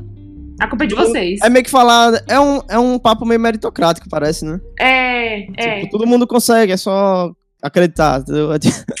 meio que Ai, isso, tá gente. ligado? Sendo que os caras não querem indicar, velho. Como é que você vai Sempre quebrar assim, essa barreira, entendeu? Em um ano que a gente teve tanto filme bom, que outras premiações estão reconhecendo, Uhum. eles ainda têm a coragem de falar isso, sinceramente, viu? Cara, e eu não consigo ver nem como desculpa, porque tem um filme da 24, The Souvenir, que tem a diretora Joanna Rogue, que é uma diretora bem. Eu vi o filme, é um dos meus favoritos do ano, e ela bem. Ela trabalha muito bem. Inclusive, ela. É tanto que o, o filme meio que vai ter uma parte 2.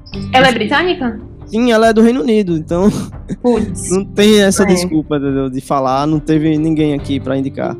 Enfim. É, eles realmente esnobaram mesmo. Caramba. Aí, aí, ó, melhor filme de idioma não inglês teve The Farewell. Que, que porque, porque tem a coisa dos passar na China, né? É. Mas E eu, da língua também falada. é, mas é estranho, né? Porque é um filme americano, né? É super estranho. Isso aí é só pra, é, tipo assim, não abraçar em outras categorias. É. Ah, vamos jogar nessa categoria aqui. Cara, é muito estranho isso. porque você vê, você- ó, porque eu vou citar os outros filmes, você vê que não, não são filmes do, dos Estados Unidos, né? Não, não, não são filmes que a, a língua mãe é inglês, né? Por exemplo, Fossama, é, o Doi Glória, o Parasita e o Retrato de uma Jovem Chama. Você tem aí França, Coreia, Espanha, né? Então, É. o The Farewell tá meio estranho aqui, né? Nessa categoria, o Parasita, né? Provavelmente vai levar, né? E o The Farewell também foi indicado nessa categoria no Globo de Ouro, né? Aham. E o Fossama, cara, ele tá.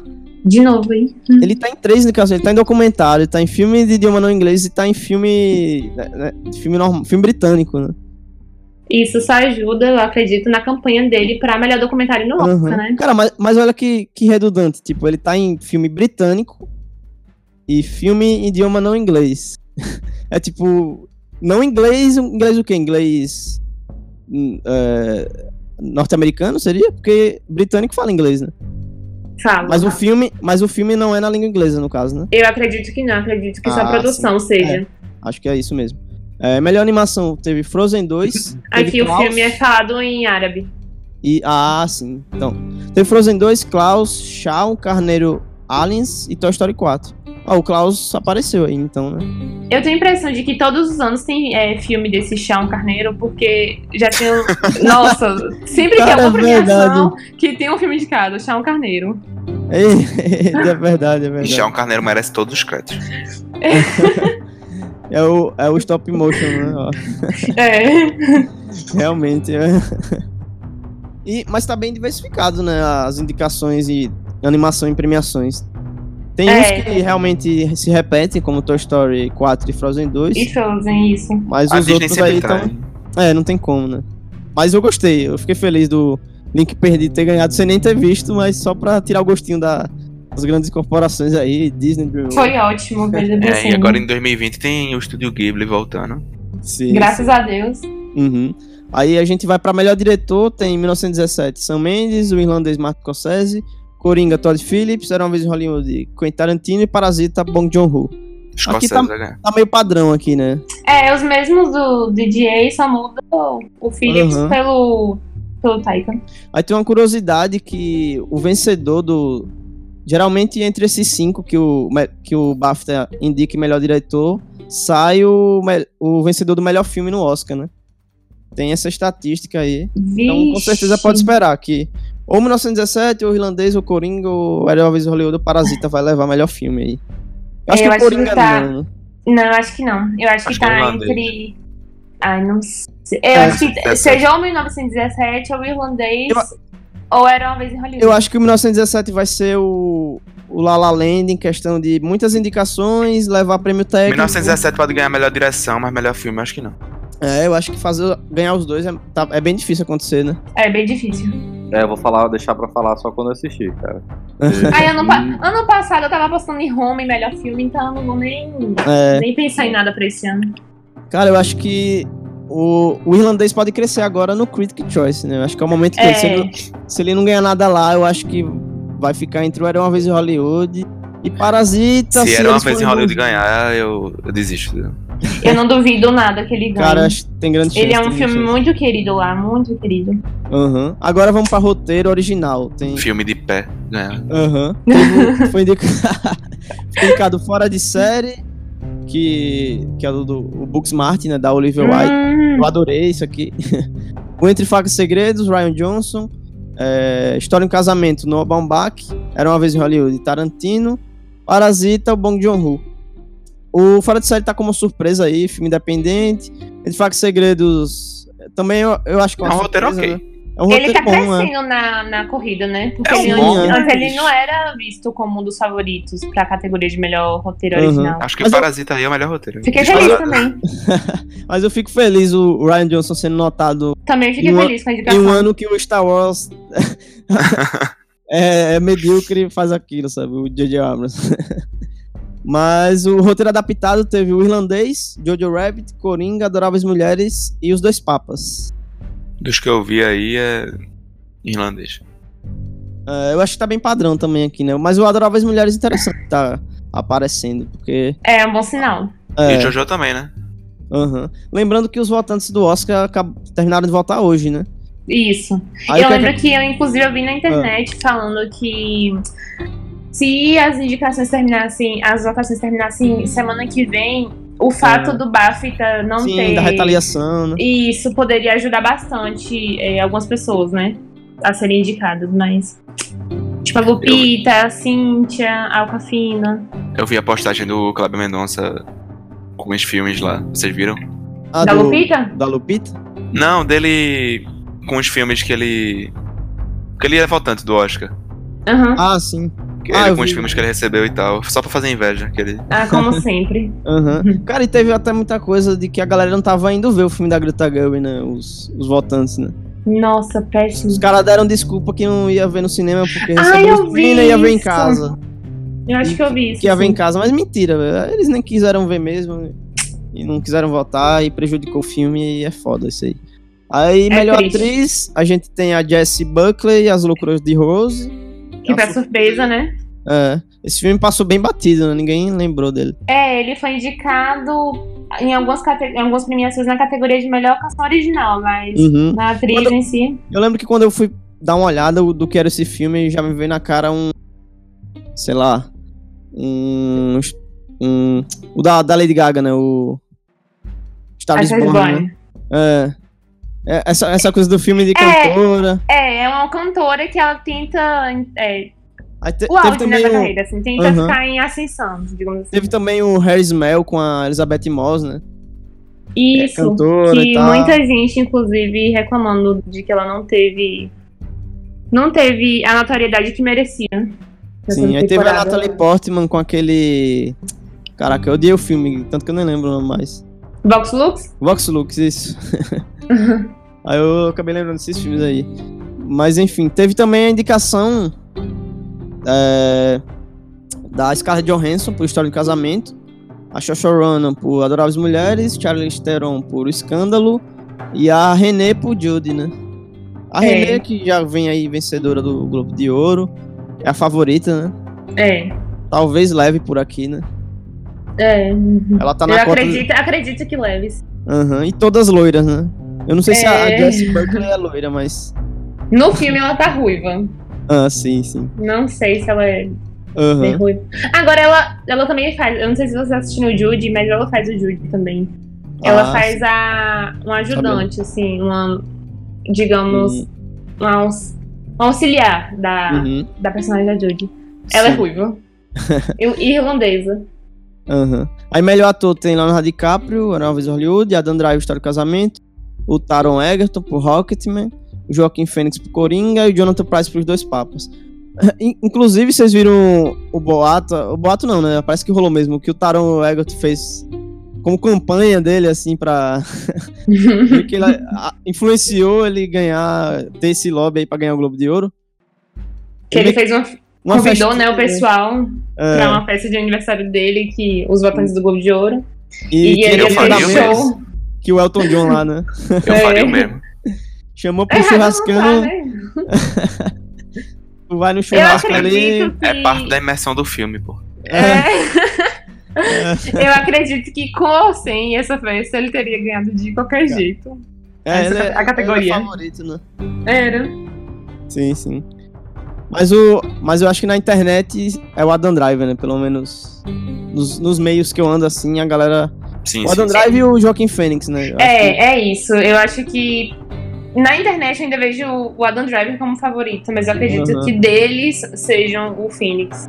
Porque no Globo de Ouro a gente teve essa divisão, né? Porque o Taron foi pro filme de comédia musical Isso, e o Joaquim Fênix isso. pro filme de drama. Será que no embate direto, que provavelmente vai acontecer no Oscar, será que quem ganharia isso aí, né? Tem essa É, dúvida. eu acho que eu ainda acredito que o Driver tenha mais é, chance do que o Taron. De ser indicado? Não, acho que de ser indicados, esses cinco serão indicados, eu acredito. Ah, Eu acho que vai ganhar o Mas Adam. de ganhar, de ganhar, acho que o Ah, será? Phoenix. Eu acho que o Phoenix. Cara, eu acho que o Phoenix ganha até por. Porque conta tudo, né? Conta até É. discurso. Tipo, o discurso que ele deu foi muito bom. Ele Esse já foi tipo indicado outras conta. vezes e, tipo, em outras performances que ele merecia tão, Aham. tanto E quanto. Eu pensei assim, tipo, o, o, o Joaquim não tava fazendo muita campanha. Provavelmente o Adam, o Adam Driver, pelo contrário, tá fazendo muito. Muita campanha, muita campanha mesmo. Aham. Só que aí o que acontece? O Coringa tá cada vez mais com muitas indicações. O Coringa, que tem o, o- que é o filme que o Joaquim Fênix tá, e ele acabou levando o Globo de Ouro, que é um- uma premiação de muito lobby, né? Que É. geralmente é quem paga mais, quem dá dinheiro, quem dá É. presente. e se o, o Joaquim ganhou aí, eu acho que ele pode acabar levando os outros aí, né? Vamos saber mais pra frente. Até porque o estado de casamento tá, tá, tá caindo muito no, nos Tá últimos caindo bastante. Eu, eu fiquei bem chocada, assim, de que ele saiu sem nenhum prêmio, né, do, do É. De Ouro. Eu acredito que a gente vai tirar a prova dos nove com o BAFTA, o Critics e o SAG, né, por Sim. agora. De fato. E agora a melhor atriz coadjuvante, que teve o. Que é meio que o BAFTA Soul Blonde, né? É a turma, a turma de Odonto. É, a turma de Odonto. Verdade. Odonto por Amor. Tem Laura Dern, História de um Casamento, Scarlett Johansson, Jojo Rabbit, Florence Pugh, Adorava as Mulheres, e teve a, a questionável indicação dupla da Margot, Margot Robbie com Escândalo e Era Uma Vez Hollywood. Eu digo questionável, não é nem super, super, é, subestimando a atuação da, da Margot Robbie, é, é porque ela meio que tomou uma vaga, né, de, de alguma atriz aí que, que não teria necessidade, né? É. E se fosse pra escolher uma das duas, a gente não viu o escândalo, mas É. era uma vez em Hollywood e é a, é a indicação mais precisa, né, eu acho. Pelo que ela tá fazendo. Pelo, pelos outros. É. Pelo que as outras pre- premiações já fez e já indicou. Eu, se eu não me engano, ela já, já foi indicada, acho que ao SAG, e é por O Escândalo, Uhum. ou- e no Globo de Ouro foi por Era Uma Vez em Hollywood, né? Ou foi por O Escândalo também? Foi Era Uma Vez. Era Uma Vez? Sim. Então. Eu, eu não vejo sentido na indicação dela, não. Em Era Uma? Vez? É. eu gosto dela em Era Uma Vez. Mas É, não pra acho melhor que- atriz, acho que. Eu acho que ela dita um, um tom diferente no filme. Assim, É, ela dá, ela dá uma coisa pro filme a mais. É, uma aura meio saudosista. Você vê que é uma. Eu acho que é meio que. que, o filme, que colo- ela coloca o pé do chão de que é uma homenagem, sabe? Isso. Eu acho que A- sem, a- sem, sem ela, naqueles momentos ali, de felicidade, de, aquele de vislumbre, não seria tão impactante. É, é porque é, aquele- é aquela coisa, né? De tipos de, de, de interpretações, né? Porque a gente, a gente tira até como um exemplo a Ana Paquin em O Irlandês, né? Que a, ela tem uma representação, interpretação diferente do que a gente tá acostumado, né? Que ela praticamente não tem fala, é contida, tá inserida naquele ambiente de homens que não permitem ela se expressar e tal.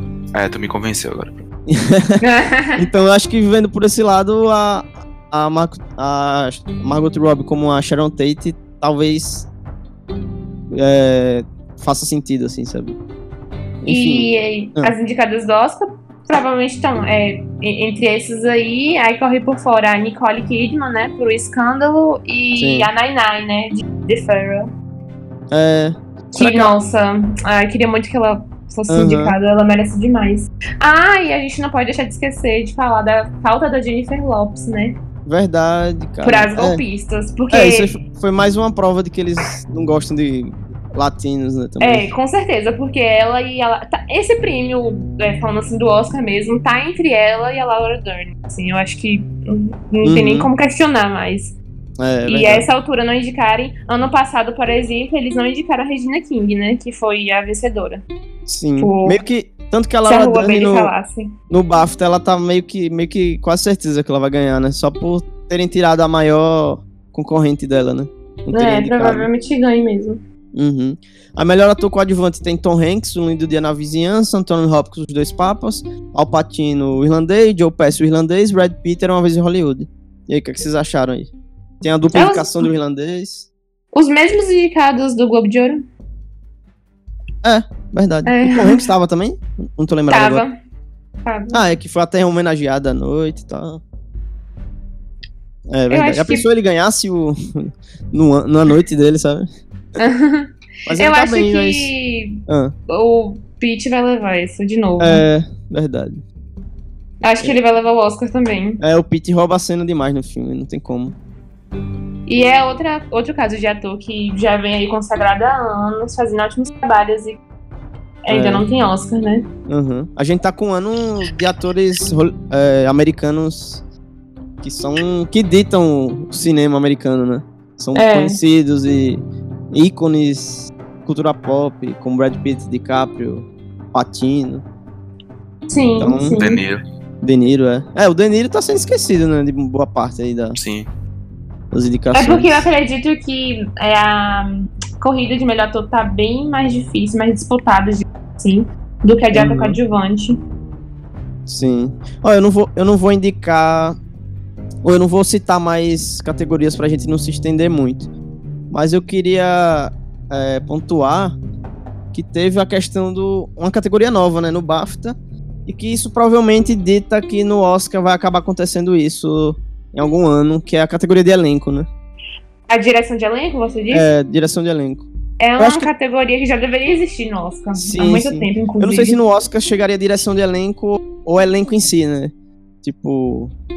Elenco em si, eu digo, por exemplo, Entre Facos Segredos, que é. Ah, sim, é um. Entendeu? Ah, é. Uma categoria que o SAG tem, né? Nessa é. própria de elenco.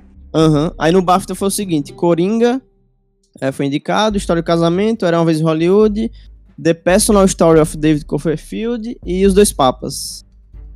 O Coringa. Eu acho que eu fez não... falta que a, a responsável por, ou responsável por Entre Facas e Segredos. É, que aquele tem... elenco. Pois é, o filme é um elenco, né? Não tem como. É. Cara, é. eu não entendi Coringa aqui. Sério mesmo.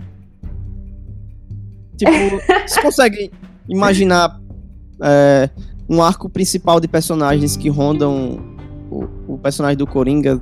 Sei lá, tem a mãe dele, o, o delegado, tá. O, a vizinha. O entrevistador também. Bruce Wayne, mas não é tipo um elenco que tá o tempo todo ali, né? É, o elenco é, é ele só. É. é porque ele é como se fosse várias personalidades, né? mas, mas aí a gente tem que pensar o que. A partir de quantos atores uh, são, viram elenco, né? Porque os dois papas são. O nome já diz, né? Dois papas, e claro, tem a cena que tem o. Eles lá decidindo os papas, tem vários, né? Cardeais e tal, mas a partir de dois personagens seria um elenco? Será que é isso? Hum. Era uma vez em Hollywood e talvez se encaixe sim, porque tem. É o que mais tem, eu acho, é. gente, no elenco. Sim, sim. Inclusive tem Bruce Lee, tem pessoas da cultura pop, então realmente. História do casamento, realmente também é um elenco. Tem, porque tem diversos é, atores coadjuvantes no filme, né? É. Tem a, a, família, os advogados. É. Mas o Coringa não, não me desceu, não. Não, não entendi, não, isso aqui. É, então, como ele foi indicado pra tudo também, eu nem questiono uhum. muito, porque. Hum, Sim. Olha. E, como a gente, como eu a gente questiono, porque eu não concordo. é, também não. Como a gente falou de farol, o farol acabou tendo indicação de fotografia, né? Melhor fotografia. Pelo menos uma indicação sem. Sim, sim. E pra fechar. Melhor elenco podia estar. Podia estar mesmo. Sim. Se, se, dois papas tá, por que, que ele não tá? é verdade, tem a gaivota, tem a sereia. É. tem o da fechar... povo. Sim, uhum. E pra fechar, eu queria citar o número de filmes mais indicados. É, Joker, Coringa liderando com 11. O Irlandês e Era Uma Vez em Hollywood empatado aí com 10. 1917 com 9. Jojo Rabbit com 6. É, aí tem três empatados, que é Adoráveis Mulheres, Os Dois Papas e História do Casamento com 5, Parasita e Rocketman com 4 e Star Wars com 3. Star Wars aí, o britânico ama Star Wars, né, pelo visto. É, vou me retirar aqui, viu? Obrigado. Cara, Star Wars eu imaginei que seria, sei lá, vai ter uma indicação melhor efeitos especiais. Se e... fosse framboesa de ouro, eu entenderia perfeitamente. e olha lá, mas Cresceu aí, não sei como. Enfim, acho que é isso. De notícia da semana de World Season, por enquanto vai ter isso. É, é, de, de, premiação televisionada, é, vai ter o Critic Choice, né? Isso, engano, esse domingo. No, no domingo. Vai, a gente vai assistir. Não sei se a gente vai trazer um episódio, talvez aconteça aqui, a gente comente e já faz esse panorama aí de como vai ficar, se, se vai bagunçar, se algum filme diferente vai sair ganhador, né? Porque se o 1917 ganhar isso aí, por exemplo, no SEG 1917 não tá, né? Não. Mas se ele ganhar o, o, o Critic Choice agora, vai mudar muita coisa, talvez já coloque ele ali no, na liderança de fato. Né? É, é. Porque ele até então tá empatado com o Tarantino, né? É. Mas aí eu acho que. Eu tô torcendo pro irlandês é, crescer no Critic para bagunçar tudo. Eu também espero que cresça. Ele merece. Sim, sim, totalmente. E é isso, vamos agora. Vocês querem deixar alguma indicação de filme, de série? O que, é que vocês querem aí? O que é que vocês ah, assistirem por esses dias? Ah, é pronto. Eu, eu vou indicar Castelo Animado do. do eu pensei que você ia indicar o Flapjack. é que eu assisti esses dias Castelo Animado. Ah, é Castelo perfeito. Animado. Massa, massa. Sabe qual é, Kai? Sim, sim. Muito bom. Aham. Uhum. Quando for pra e... indicar, tipo. Sim. E você, Juliana? Você quer indicar alguma coisa? Não, eu acho que um, um dos últimos filmes que eu assisti que me chamou a atenção foi Cats. Não recomendo. A não ser quem queira dar risada, assim. Então, galera, o Arthur teve que dar uma saída, aconteceu um imprevisto, acabou saindo aí mais cedo da gravação. Mas, como ele já falou aí do farol, já bateu papo com a gente, já rendeu muita coisa. Então tá, tá tranquilo. Ele só vai ficar sem dar indicação dele aí da semana, mas se ele quiser, ele pode indicar dois filmes ou série, e é isso. É só isso, eu aviso mesmo. Cara, eu, eu vou indicar. Eu vou indicar Zumbilândia 2. eu me diverti muito nesse filme. E eu gosto de Zumbi, Zumbilândia, não tem como. Eu também e... gosto muito de Zumbilândia.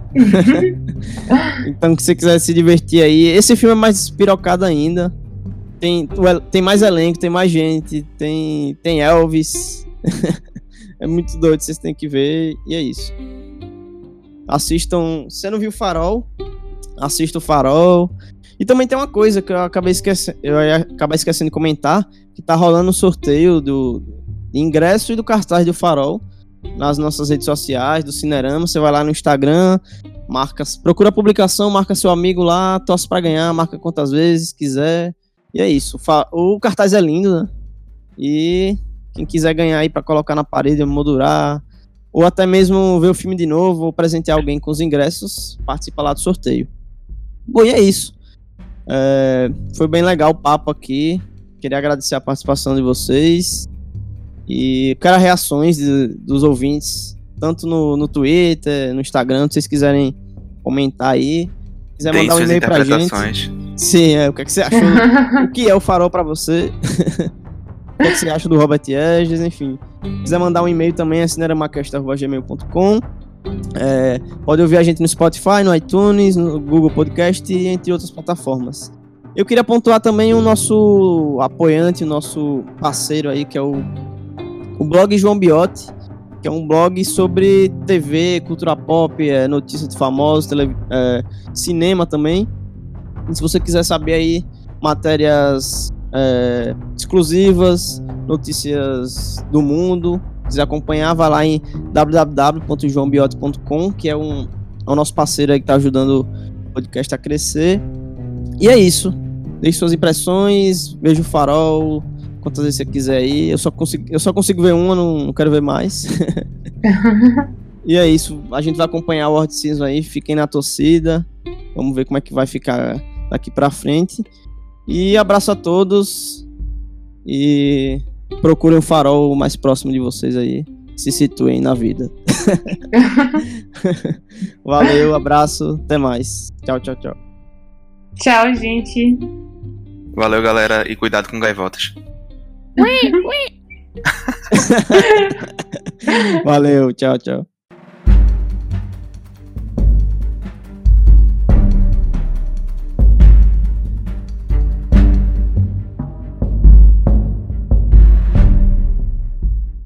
Ei, cara, tu é um bom imitador.